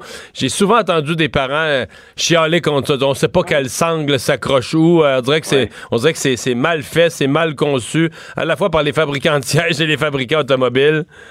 Ben, c'est sûr que si on parle du siège d'appoint, comme je disais, c'est vraiment seulement la ceinture. Donc, c'est plus facile, lui, oui, tout à fait. Oui, oui, puis la ceinture, là, pour en parler, c'est que la ceinture doit passer correctement sur l'épaule de l'enfant et sur ses hanches parce qu'il va être bien protégé. Euh, autrement, si on le sort, c'est ça, il va être trop petit, puis la ceinture va y passer dans le cou euh, ou encore sur le sur le ventre. Euh, euh, pour, euh, vous savez que c'est le troisième, il y en a deux autres. C'est vrai de, de, dire souvent les parents vont se poser des questions. Il existe, et ça peut-être que les gens le, savent un peu moins, mais il y a, il y a un réseau euh, de vérification qui existe. Euh, la liste des participants se retrouve sur le site du euh, web du, du CAA, là, mais euh, ce sont des, des, par exemple des, des, des, des corps policiers, des, des, des pompiers, il y a même des CLSC là-dedans. Donc, vous, quand vous allez vous communiquer avec ces gens-là, ils vont être en mesure de vous donner de l'information, puis ils peuvent même, vous pouvez même vous déplacer évidemment gratuitement pour avoir des démonstrations. Puis autrement, ben, sur notre site, évidemment, sur siège d'auto.ca, vous avez aussi beaucoup d'informations. Ouais. Mario Vaillancourt, merci de nous avoir parlé. Le plaisir. Au revoir. Porte-parole de la Société d'assurance automobile du euh, Québec. Oui, il l'annonce il y a un an. Mais je suppose que pour les parents visés, ils ont passé par les écoles. C'est peut-être parce que je suis plus dans le clientèle cible, j'en ai plus entendu parler. Mais quand ça réapparaît un an plus tard dans l'actualité, on se souvient comme plus plus de pas fait le suivi. Non, non, non. Euh, d'autres nouvelles, entre autres, euh, un corps qui a été retrouvé à la frontière canadienne. Bon, on, s'interroge, est-ce qu'il pourrait s'agir, entre autres, d'un migrant qui essayait d'entrer? Oui, trouvé dans un boisé près de la frontière canado-américaine, le corps d'un homme euh, retrouvé mardi dans le secteur de la Colle. on n'a pas confirmé encore, mais il pourrait s'agir d'un migrant, possiblement originaire de la République dominicaine. on soupçonne qu'il souhaitait quitter le Canada vers les États-Unis. Euh, l'homme aurait voulu emprunter les voies évidemment non officielles pour franchir la frontière. ce sont d'autres demandeurs d'asile qui on venait d'être interceptés par les, autorités qui auraient avisé les, autorités américaines qu'un des leurs était décédé dans le boisé. Alors, entre autres, TVA Nouvelle qui a contacté la Sûreté du Québec pour, pour, pour, pour en savoir plus et qui n'avait pas beaucoup d'informations en lien avec cette affaire-là. L'enquête se poursuit. On confirme toutefois le décès d'un homme euh, dont on ignore l'âge, euh, a été transporté à la morgue pour, euh, pour l'autopsie, qui devrait en dire davantage sur la nature du, du décès. les causes. alors, il y aura enquête du coroner aussi pour savoir. Il y aurait, on écarte déjà l'idée d'un meurtre ou d'une mort suspecte. Alors, évidemment, il y aura, il y aura quand même autopsie, on en saura plus à ce moment-là toutes sortes de détails en lien avec euh, l'incendie à la, cathédrale Notre-Dame de Paris. Oui, euh, commençant par, euh, on disait là hier, euh, on veut reconstruire cette cathédrale d'ici cinq ans. Alors les choses devront aller assez rapidement, de sorte que déjà dans les dernières heures, le premier ministre français Édouard Philippe, qui a déclenché un concours international d'architecture pour déterminer de quelle façon on allait reconstruire et si on allait refaire à identique, par exemple, la flèche euh, de Notre-Dame qui a été détruite, qu'on a vu euh, s'effondrer. Alors, un concours qui permettra au dieu d'Édouard Philippe de trancher la question à savoir si on reconstruit une flèche, est-ce qu'on la reconstruit comme elle était pensée à l'origine, ou est-ce qu'on fait une nouvelle flèche avec des techniques plus, plus modernes? Parce que la flèche était déjà pas sur le bâtiment original. Elle, datait, datait pas de 850 ans, la flèche. Elle datait peut-être de 200 ans, quelque chose comme ça. Exactement. Euh, elle datait du 19e siècle euh, par l'architecte Eugène Violet-le-Duc, en de 93... Plus 150 ans, oui. Exactement. Euh, haute de 93 mètres, en bois, recouverte de plomb. Alors, on s'entend que c'est ça qui a contribué aussi à ce qu'elle s'effondre euh, dans l'incendie. Euh, une image quand même qui a été assez marquante. Et euh, ben, ça coûtera. Alors, on va décider avec ce concours d'architecture, est-ce qu'on la modifie ou pas? Déjà, l'arrière-petit-fils euh, l'arrière-arrière-petit-fils de l'architecte euh, derrière cette flèche-là a euh, demandé à ce qu'on la refasse à l'identique. Ça va vraiment rajouter quelque chose à l'édifice, cette flèche. Alors, ce sera à suivre, alors que, évidemment, les dons continuent. C'est bien sympathique, l'arrière-petit-fils, qui est fier de son arrière-grand-père, mais c'est pas nécessairement lui qui va payer. ça coûte un milliard. Effectivement, rendu là, la vie d'arrière-petit-fils, qui n'étant peut-être pas un expert de la question non plus. et des questionnements soulevés par rapport à la générosité On a vu le hier, déjà un milliard d'accumulés et ça ne fait que monter très vite. Et rapidement, en France, qui est déchiré quand même par le dossier des Gilets jaunes, qui a pris une petite pause euh, à, travers tout ce drame. Mais il y a des rappels euh, de certains syndicats, entre autres, qui disent, euh, j'en cite un, là, le CGT, un des principaux syndicats français, qui disait, s'ils sont capables de donner des dizaines de millions pour reconstruire Notre-Dame, qu'ils arrêtent de nous dire qu'il n'y a pas d'argent pour satisfaire l'urgence sociale, alors que les grandes familles françaises ont donné des 100, 200 millions de dollars euh, ou, des, ou 200 000, même des centaines de millions d'euros. Évidemment, ça monte assez vite. Alors, est-ce que la générosité des, des donateurs est euh, sélective et que des fois, pour la misère humaine, on donne un peu moins que pour des édifices comme ça euh, du, patrimoine? Ça a soulevé quelques questions un peu de par le monde, aussi des réflexions. Et pour les gilets jaunes, c'est une insulte de plus. C'est-à-dire, nous, on, dit qu'on veut de l'argent, qu'on en arrache et tout le monde nous dit que les, les coffres sont vides. Puis quand vient le temps de mettre des centaines de millions de pour la cathédrale, ça, en une journée, c'est réglé. Alors, ça a soulevé quelques questionnements. Et le roman Notre-Dame de Paris, pour terminer sur le dossier euh, de Victor Hugo, est numéro un des ventes à plusieurs endroits dans le monde. C'est le cas évidemment en France, là, où on doit refaire un nouveau tirage, alors que ça a donné un boost aux ventes de cette œuvre. Euh, après les attentats d'ailleurs de Paris en 2015, le livre Paris est une fête avait eu à peu près le même, euh, le même effet dans Notre-Dame de Paris 1831 de Victor Hugo qui euh, se vide des tablettes ces jours-ci. Merci Vincent. Le retour de Mario Dumont l'analyste politique le plus connu au Québec. Cube Radio. Et pour revenir sur cette situation des inondations, avec nous la ministre de la Sécurité publique, Mme Geneviève, Geneviève Guilbeault. Bonjour.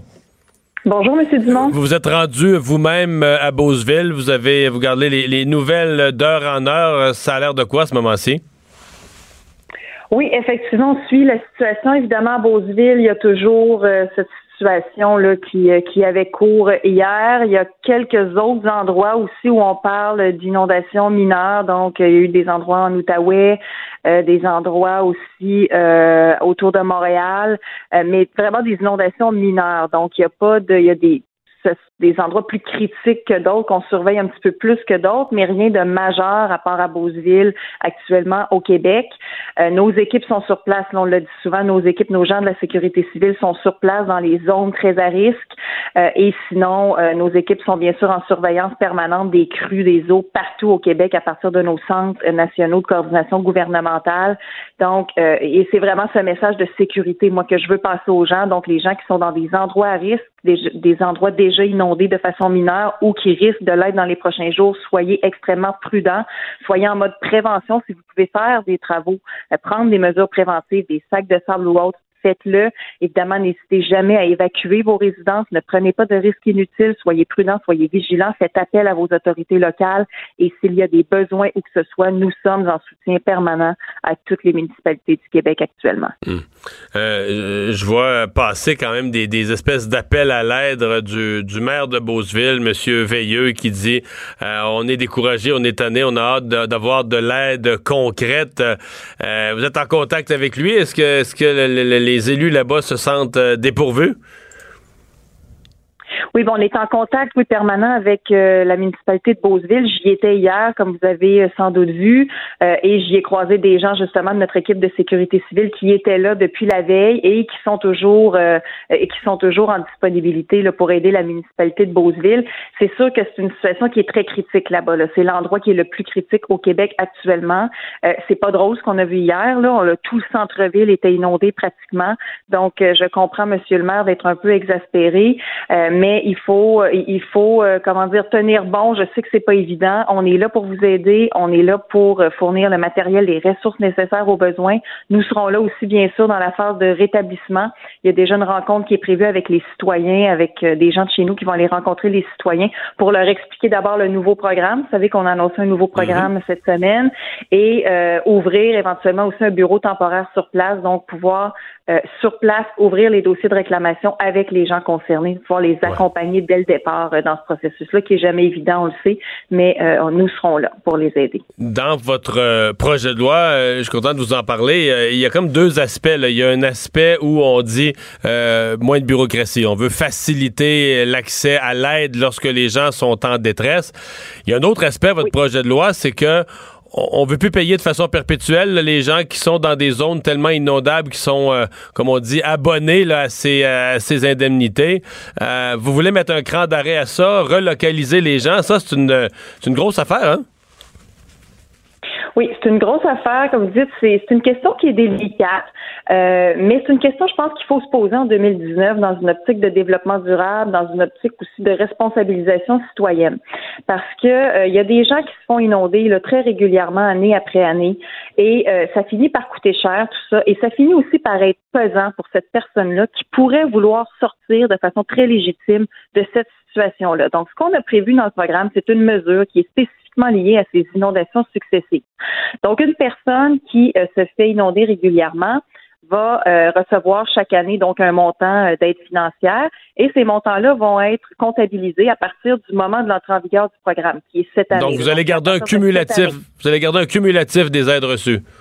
Oui, à partir de cette année, c'est important de le préciser. Les années passées ne comptent pas. On parle de, la mise en, vigueur du programme. Donc, on va cumuler les aides financières et à partir du moment où ce total-là atteint soit 50% de la valeur du coût neuf de la résidence de la personne ou un maximum de 100 000 Et là, on va dire à la personne, écoutez, vous avez deux choix. Soit on vous donne un dernier chèque et vous restez dans votre maison en zone inondable et ensuite de ça, vous assumez les conséquences, c'est-à-dire qu'on ne paiera plus pour vos, vos dommages, ou nous vous offrons un montant qui peut aller jusqu'à 200 000 pour la maison pour euh, démolir votre maison et déménager ailleurs déménager votre maison. Si on est capable de déménager la maison.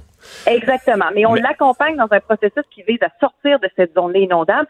Je pense que c'est euh, dans l'air du temps de penser comme ça. C'est comme je disais, c'est dans une optique de prévention, de développement durable et pour aider ces gens qui bien souvent veulent sortir des zones inondables. Mais donc on est bien clair. Si la personne décide de refuser votre offre de sortir de là, de déménager de là, euh, elle n'est plus admissible. On, on met plus la main dans la poche des contribuables pour aider, aider cette personne-là. Elle se débrouille avec ses, ses dépenses, ses réparations, etc. pour la suite. Si on est arrivé à un total qui atteint Si on a 50% dépassé de la seuils. valeur à neuf ou 100 000 c'est quand même déjà une somme importante. là. Donc, on va avoir déjà investi beaucoup d'argent pour aider cette personne-là, et là, on veut l'aider à plus long terme en la relocalisant ailleurs. C'est l'esprit derrière cette mesure. Vous n'avez pas la crainte que tout le monde va comme trouver que ça a du bon sens parce que je pense qu'il y a beaucoup de contribuables qui sont tannés de payer à répétition. En théorie, tout le monde va vous supporter là-dedans, mais que dans le concret, quand va arriver le cas d'un monsieur puis d'une madame, puis là, il y a leur maison, puis c'est une belle maison, puis ils étaient tellement heureux sur le bord de l'eau, puis ils l'ont fait de leurs mains ou ça appartenait à leur père, ou peu importe, euh, que là, tout le monde va s'attendrir et qu'on va vous demander de pas appliquer la loi? Il y aura sans doute des cas, oui, plus délicats. La question générale, on l'a dit d'emblée, là, c'est c'est une question qui est délicate. On parle de la résidence des gens. Comme vous dites, il y en a qui habitent là depuis très longtemps. Quand ils sont construits, il n'était pas question d'inondation. Puis aujourd'hui, la situation est bien différente. Si on en est conscient, euh, ça va se faire dans le respect, ça va se faire dans le dialogue, l'écoute. On va expliquer aux gens les, les, les- la situation, les options euh, parmi lesquelles ils devront choisir. Ça se fera pas de manière euh, cavalière et euh, on va vraiment accompagner les gens dans ce processus-là. Déjà, on parle du nouveau programme. Donc, les gens savent un petit peu à quoi s'attendre. C'est pas euh, des milliers et des milliers de personnes au Québec non plus qui sont dans ce type de situation-là. Là, on parle vraiment de gens qui se font inonder Ouais. chaque année. On a, nous, nous- nous qui travaillons dans des salles de nouvelles, on a des lieux en tête là, qui reviennent euh, tous les ans. Puis à un moment donné, on se dit, ouais, là, on, on paye, on paye, on paye, on indemnise. là, ça, devient, ça devient lourd à porter. Ça doit de l'aide pour ces personnes-là aussi, comme vous dites, mais pour les contribuables, ça devient lourd à porter. Exactement. On fait le pari qu'il y a plusieurs de ces personnes-là qui vont être intéressées à avoir ce soutien financier ponctuel pour pouvoir enfin passer à autre chose, puis se relocaliser ailleurs, puis avoir la paix avec les inondations. Et euh, on considère que c'est un juste équilibre, comme vous dites, avec la capacité et la volonté de payer des contribuables, parce qu'il y a des gens, tu sais, c'est les fonds publics aussi, là. Donc euh, cet argent-là, c'est les taxes, les impôts des gens. Il faut avoir une certaine responsabilité dans la façon de les administrer. Donc, on pense que c'est un bel équilibre. Comme je dis, ça va se faire très respectueusement. Euh, il va y avoir un. Il y a des gens, des experts de mon ministère qui vont expliquer aux gens comme il se doit la situation, les options parmi lesquelles ils peuvent choisir. Et euh, tout ça va se faire, euh, on le souhaite, dans la plus grande cordialité et pour le bien-être à long terme du plus grand nombre. Geneviève Guilbeault, merci de nous avoir parlé. Au revoir. Merci à vous. La Bonne- ministre de la Sécurité euh, publique. Ouais, ça, Vincent, tu, tu sais ce que c'est, là. Hein? Je suis d'accord, là. Très d'accord avec elle. là. Moi, je- ça me fatigue depuis là. Puis c'est pas là. Il y a beaucoup de ministres qui se sont interrogés à haute voix là-dessus. Ouais, est-ce qu'on va continuer à payer quand quelqu'un est inondé? Tu sais, mettons que tu es inondé, moi, je sais pas, là, trois années sur dix, quatre années sur dix. C'est juste te dire que si tu fais un accident avec ton auto, là, quatre semaines sur dix, là, euh, L'assureur. euh, ça va être fini, là. Oui. L'assureur te prendra plus, il va dire écoute, là, c'est Parce donné, c'est que t'assures plus un risque, t'assures une certitude, là. Ben, j'ai j'ai un de mes amis proches qui ont été justement près d'une rivière, un coin où il était supposé, quand il a acheté, là, à- tu sais, jamais inondé en 50 ans. Puis après ça, il a été inondé, je pense, trois années de suite. Puis à un moment donné, la sécurité civile a dit c'est terminé. Ils ont fait à peu près la même offre là, dont on parle. Euh, Mais là, elle vendu, mettrait- euh, déménager. Ouais. Puis euh, écoute, à un moment, c'est quand même mieux ça dans bien des cas que de vivre. Ben, elle le avec mettrait dans la loi systématique avec un montant fixe, un montant clair. Dépasser ça, on paye plus. Ça fait quand même Ouais. du sens. Puis qu'après ça, le risque, tu le, tu Oui. le prends. Mais Là. Même temps, tu es conscient de ce que je dis, là. Oui, oui, l'image. À un moment forte, donné, au bulletin de nouvelles, ah ouais, à un moment donné, au bulletin de nouvelles, on arrive avec un petit couple, là, tout le monde va être ému, puis on va dire, Ah, c'est bien écœurant, cette loi-là. Puis- ça arrive avec les, les incendies euh, d'appartements. Souvent, les gens qui n'ont pas d'assurance, tu disais, des assurances d'appartements. Je comprends que des gens ont, euh, tu vois, très peu de moyens, mais ça coûte pas très cher pour assurer le minimum. Là. Ouais. Puis, euh, mais on, souvent, on organise des collectes. Une couple de petites nouvelles vite vite, entre autres euh, au Portugal, sur l'île de Madère, en fait, qui est dans, dans l'océan, mais qui appartient au Portugal, une tragédie euh, d'autobus. Ouais, terrible accident euh, d'autobus. Euh, au moins 28 personnes euh, seraient mortes dans ce- cet accident autobus touristique sur l'île portugaise de Madère, selon les autorités euh, locales. Euh, alors, bon, un, bilan qui a été avancé par des médias locaux, pas encore confirmé par euh, le, service de protection euh, civile, mais les images montraient quand même euh, un accident extrêmement grave. Le, le grave, l'autobus qui transportait une cinquantaine de passagers et qui est sorti de la route, a fait plusieurs tonneaux euh, vers 18h30 heure locale. Et à ce moment-là, on ne connaît pas l'identité, l'origine. Il peut y avoir euh, des, gens. Canadiens, parce qu'il y a quand même beaucoup de Québécois, de Canadiens qui voyagent au Portugal. C'est une destination de plus en plus populaire. Effectivement, alors euh, on en sait plus, on vous en fera part, mais un accident terrible donc survenu sur l'île de Madère. Et sur une note beaucoup moins dramatique, il y avait cette nouvelle ce matin, plusieurs journaux qui ont embarqué dedans et se demandaient quel était ce petit cheval miniature avec les cheveux quasiment roses euh, qui se trouvait sur euh, l'île Sainte-Hélène. On le sait maintenant. Ouais, les photos euh, qui ont été publiées sur Facebook d'un petit cheval miniature crinière rose sur l'île Sainte-Hélène et qui avait amené la, la- la société du parc Jean-Drapeau à déclencher une opération de recherche en début de semaine pour retrouver le poney perdu, le poney rose perdu. Ça avait été quand même assez, assez viral cette histoire-là, dans les, dans- particulièrement dans les dernières heures. Et euh, ben, finalement, ce qu'on apprend, c'est que euh, c'est l'équipe web de nos collègues de Vlog euh, Ah oui. à TVA qui ont fait un test de viralité, disons, avec cette, euh, cette histoire pour se pencher sur le phénomène des, des réseaux sociaux. Alors, un genre de test d'impact avec une nouvelle insolite, avec cette Mais ça, je, photo-là. je l'ai vu au moins dans le Journal de Montréal et dans la presse, dans la cyberpresse. La nouvelle, je pense. On l'a vu sur les, euh, je l'ai vu sur les réseaux sociaux. Alors, nous, on ne vous en a pas parlé, mais. euh, Nous, on s'est- euh, ici, on s'est pas fait prendre dans l'émission. le buzz ne s'est pas fait prendre. J'aurais peut-être pas mis ça dans les nouvelles, euh, peu importe. C'est vrai, ça aurait été plus pour le buzz, ça. Mais euh, on on n'y était Oh, pas. Alors, comme ce serait intéressant de voir euh, l'émission, qu'est-ce qu'ils veulent exactement faire avec ça? Mais ça montre que les nouvelles. Donc, il n'y a pas un poney ou un petit vite. cheval blanc avec les cheveux roses euh, à l'île Sainte-Hélène. de perdu euh, là-dedans, effectivement. Faut dire que c'est pas. C'est pas un gros dossier, euh, même si le paraît, là, dans, c'est une photo, on recherche ça, c'est toujours au Non, conditionnel. c'était pas présenté comme très grave. C'était erreur, plus là. euh, amusant Mais, que d'autres euh, on verra. Le retour de Mario Dumont, l'analyste politique le plus connu au Québec. Cube Radio. Autrement dit. Élection hier en Alberta, résultat assez convaincant, même un petit peu plus que ce que les sondages avaient prévu. Remarquez que ça arrive très souvent, que moi j'appelle ça le swing du dernier, euh, du dernier jour ou du dernier week-end de l'aller aux urnes, mais que celui, on l'a vu avec la celui qui part en avance vers la fin, ben là, oups, il y a une petite, euh, une petite poussée de fièvre euh, au moment d'aller voter. On en parle avec Emmanuel Latraverse. Bonjour Emmanuel. Bonjour. Mais on, s'intéresse à cette victoire convaincante de Jason Kenney parce que c'est un ancien ministre de Stephen Harper, c'est un politicien de, premier plan au Canada. C'est plus qu'un petit nouveau qui arrive dans le paysage en Alberta. Il va déranger, il va déranger le Québec, il va déranger M. Trudeau, il va peut-être même déranger Andrew Scheer. Je pense très clairement que M. euh, Jason Kenney vient de s'imposer comme le politicien euh, conservateur le plus influent, le plus potentiellement puissant au Canada. Pourquoi? Justement à cause de sa connaissance profonde du pays et de la dynamique politique qui anime les différentes régions du pays. Et donc, c'est lui qui finit par être un peu le, le, le leader moral et stratégique de ces premiers ministres conservateurs-là. Pourquoi? Parce que que ce soit Blaine Higgs au Nouveau-Brunswick, euh, Doug Ford en Ontario, Brian Pallister, Scott Moe en Saskatchewan, ils sont tous contre Justin Trudeau. Ils font tous campagne contre Justin Trudeau. Ils veulent tous défaire Justin Trudeau. Ils en appellent tous à sa défaite en octobre prochain. Mais à un moment donné, on connaît l'expression trop, c'est comme passé. Et il y a un risque réel en ce moment que cette, euh, cette farouche opposition de ces premiers ministres provinciaux finisse par servir les intérêts politiques de, euh, de M. Trudeau, euh, qui va se présenter comme le seul capable de, de, de maintenir le Canada sur une voie centriste, qui va exploiter les excès de ces politiciens provinciaux-là pour ternir la crédibilité de de Andrew Scheer en vue de la prochaine campagne électorale. Et donc, finalement, à cause de son expérience, c'est un peu la façon dont va aborder ce débat-là, euh, Jason Kenney, qui va dicter inévitablement la façon de faire des autres et donc les signaux qu'il va, va envoyer dans ses premiers mois au pouvoir vont être absolument cruciaux. Euh, décortiquons l'impact pour chacun. Prenons-le un par un.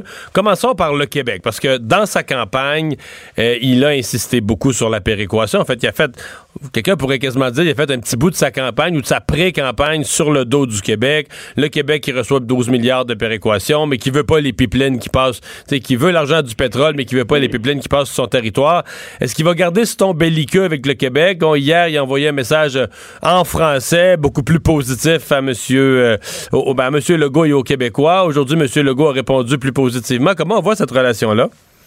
Écoutez, je suis pas dans la tête de M. Kenny, mais les gens à qui j'ai parlé, tant euh, proches de lui que du côté de Québec, on voit plutôt un peu ce sentiment que cette idée de, péréquation, c'est le genre de, promesses hyper populistes, hyper, euh, qui, qui mise sur la colère des Albertains, mais tout le monde s'entend que c'est pas super euh, réaliste ni crédible. Et surtout, je me permets de le dire tout de suite, s'il part là-dessus, il coûte l'élection fédérale à Andrew Scheer en octobre prochain. Là. Alors, il y a assez de voies de passage pour éviter d'aller là. Moi, je vous dirais que M. Kenny, euh, on sent davantage dans le ton de M. Kenny et dans le ton de M. Legault qu'il a le désir de trouver un terrain d'accommodement. Pour preuve, les deux se sont parlé cet après-midi et d'après ce que me disent mes sources, ça a été un bon appel qui a duré à peu près une quinzaine de minutes et de part et d'autre, on a trouvé que le courant avait bien passé, puis qu'il y avait matière à bâtir une relation, comme on dit dans le jargon. Pourquoi? Pour deux raisons. De un, la réalité, c'est que même si c'est deux, euh, deux nations très différentes, là, il y a un côté des Albertains et des Québécois qui se ressemblent beaucoup. entre autres, la méfiance du fédéral, envers le fédéral. La, la méfiance du fédéral, cette perception d'être une, une, une, une, population, une société un peu à part, mal comprise du reste du Canada, ce désir d'affranchissement, de la même façon qu'il y a un nationalisme québécois qui est ancré autour de la langue, etc., il y a une forme de nationalisme albertain aussi, qui est, qui est ancré autour de propres valeurs. Et donc, à un moment donné, ça a souvent été deux provinces qui ont fait, euh, qui se sont prêtées main forte dans leur combat contre Ottawa. Donc, M.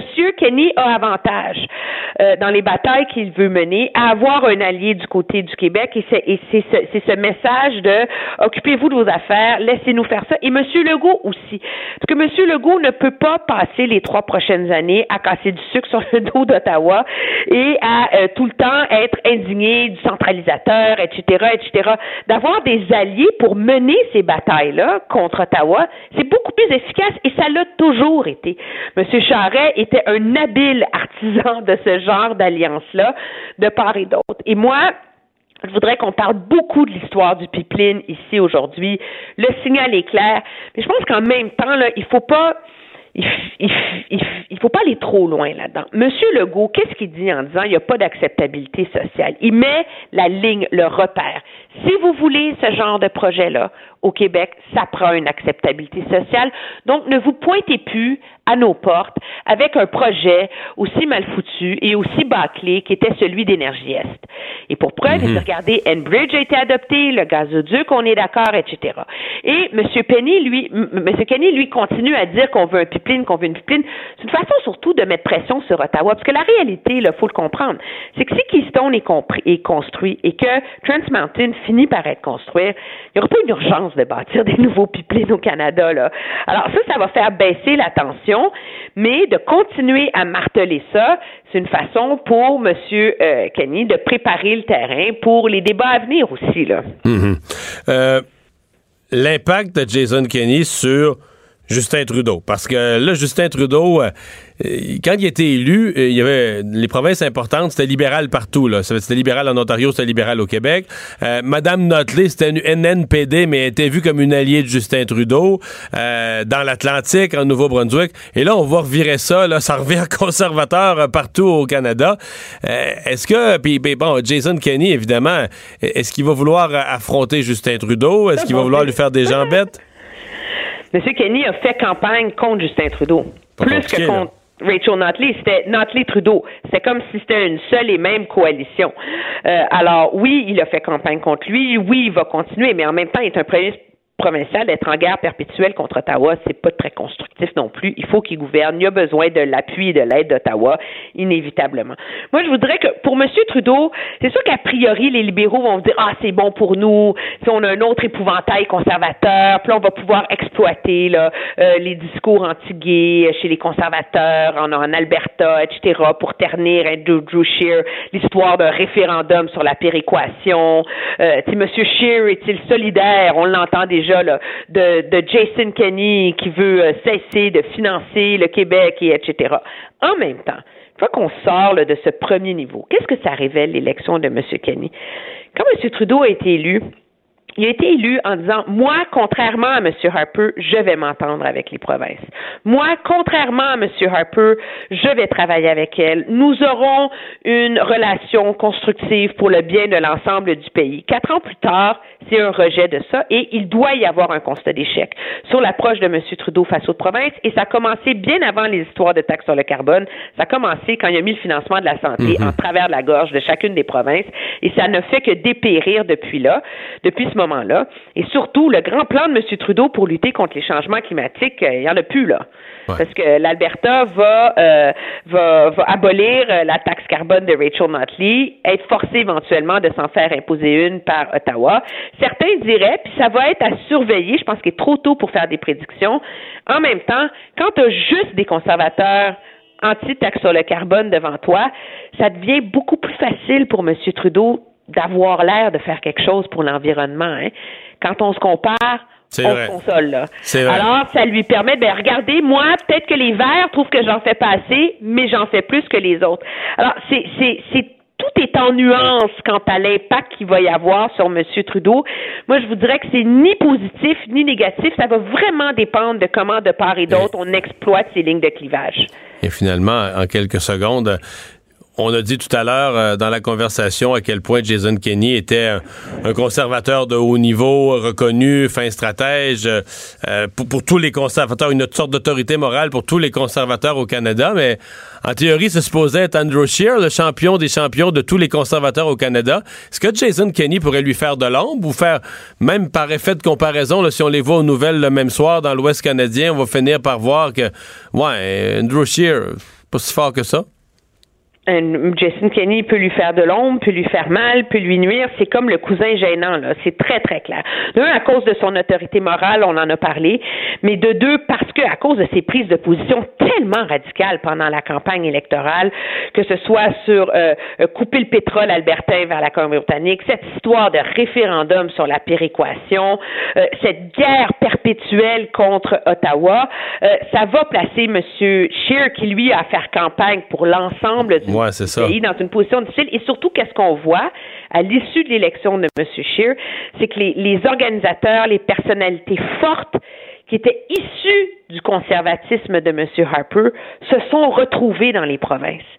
Et que la force du mouvement conservateur en ce moment au pays, il est davantage provincial que fédéral que à Ottawa et donc ce sera pas évident pour monsieur euh, Scheer maintenant de faire rentrer tous ces acteurs politiques très forts dans le rang pour euh, essayer d'assurer son élection. C'est l'argument qu'il a à leur présenter, c'est écoutez, laissez-moi le temps d'être élu, on discutera après, tu sais. À suivre. Merci beaucoup, Emmanuel. Très bien. Au revoir. Le retour de Mario Dumont. On va se rendre, Vincent, au Salon de l'Auto de New York. Oui. Notre collègue euh, Frédéric Mercier, journaliste au Guide de l'Auto, qui est là. Salut, Frédéric. Allô? Des nouveautés au Salon de l'Auto. euh, je vois dans tes notes beaucoup de VUS. Oui, oui, euh, un salon, j'ai l'impression un peu de me répéter. On s'était parlé quand j'étais à, à Détroit en janvier dernier. Mais c'est un salon euh, axé sur les véhicules utilitaires, sur des, euh, des bolides. Bon, une nouvelle génération, par exemple, du Subaru qui nous a été présenté. Euh, un nouveau petit VUS aussi chez Hyundai. Fait que la, la mode ne dérougit pas. C'est VUS après VUS, encore une fois, au Salon d'Auto de New York cette année. J'ai vu euh, les photos du, du nouveau Hyundai. Je, je l'ai trouvé plutôt beau en photo. Est-ce que sur place, euh, il a l'air euh, pas pire? Ben, il est très petit. Moi, j'ai de la misère à appeler ça un VUS, entre toi puis moi. Puis les Mais c'est la nouvelle mode, là, des, des petites autos, puis t'es montes de, t'es de 8 cm, puis c'est un VUS, non? Ouais. On dirait ouais, quasiment ouais, la grosse ouais. Mini Cooper. moi, là. Ouais, exact, exact. Puis moi, je, peux te prédire que ça, ça sent la fin pour la Hyundai Accent. En fait, l'arrivée de ce modèle-là. Ah, ouais? Qui, qui va être offert juste en version à roues motrices avant. Fait que pas de quatre roues motrices. Euh, c'est un- une, euh, une réponse directe à un autre petit véhicule du genre qui a été présenté l'année passée chez Nissan, qui s'appelle le Kicks. Fait que ça commence vraiment à devenir la mode, euh, comme vous dites, on, on remonte un peu la suspension, puis on vend ça comme un VUS au lieu d'une voiture conventionnelle.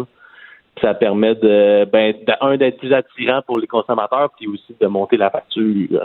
Mais donc, si l'accent disparaît, là, ça- c'est dans le fond, c'est qu'il y aura plus de petits autos. Là. Ça va être euh, les- le- ce qui va être ce qui va y avoir de petit sur le marché, ça va être, on va dire, un petit VUS qui est qui est une petite auto au niveau de l'empattement, du châssis, etc.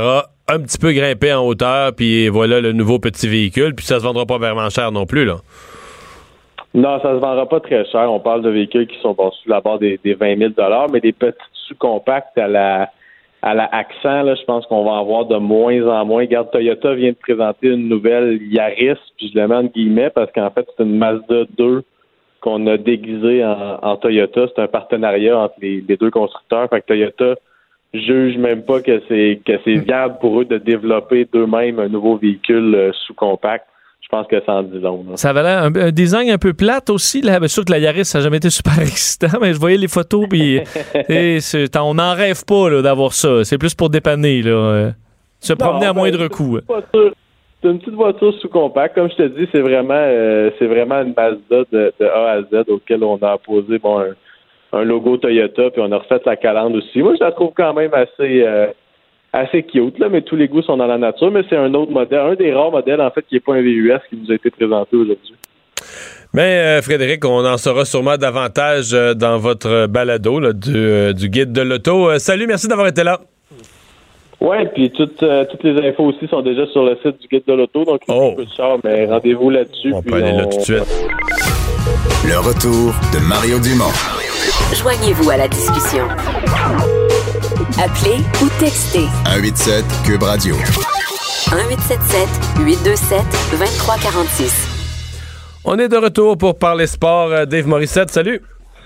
Hey, allô Mario, ça va bien? Hey, ça va bien, mais j'essaie de me souvenir, là, la première fois on s'est parlé avant le début des séries, on avait chacun dit notre équipe. Euh, toi, t'avais dit. Tampa Bay, moi j'avais dit Winnipeg. Euh, là, après ça, le lendemain, j'avais vu Winnipeg jouer une première fois, j'étais découragé, je m'étais dit, ouais, ils se sont pas présentés Winnipeg. Mais là, mon équipe est revenue 2-2, puis la tienne est plus dans les séries. c'est une remarque, là. c'est une remarque Mais- que mais je moi- fais.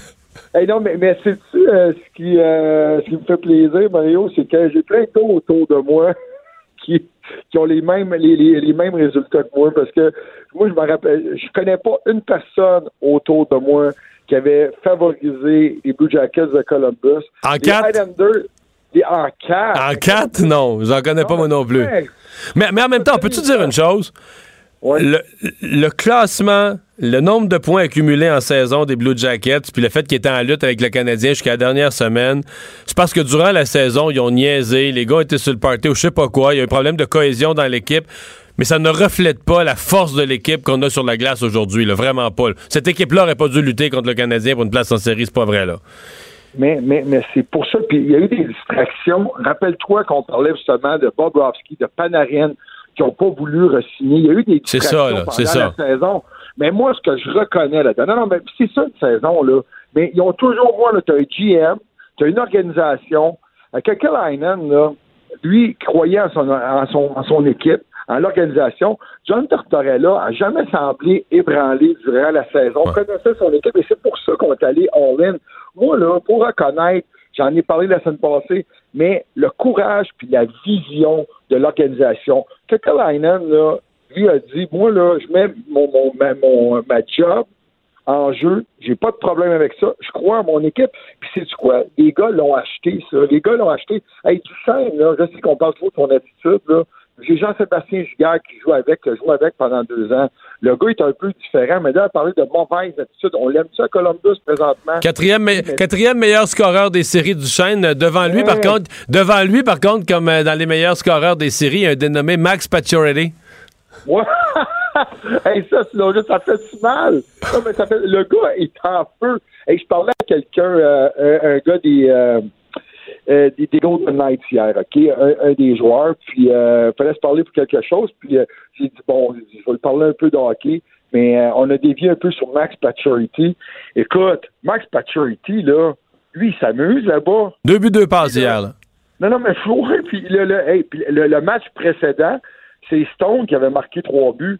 Tu sais, donc, lui, eux autres là-bas, ils ont du plaisir. Il n'y a pas la pression d'être le capitaine. La température est belle, puis en plus, c'est quoi? Ils gagnent.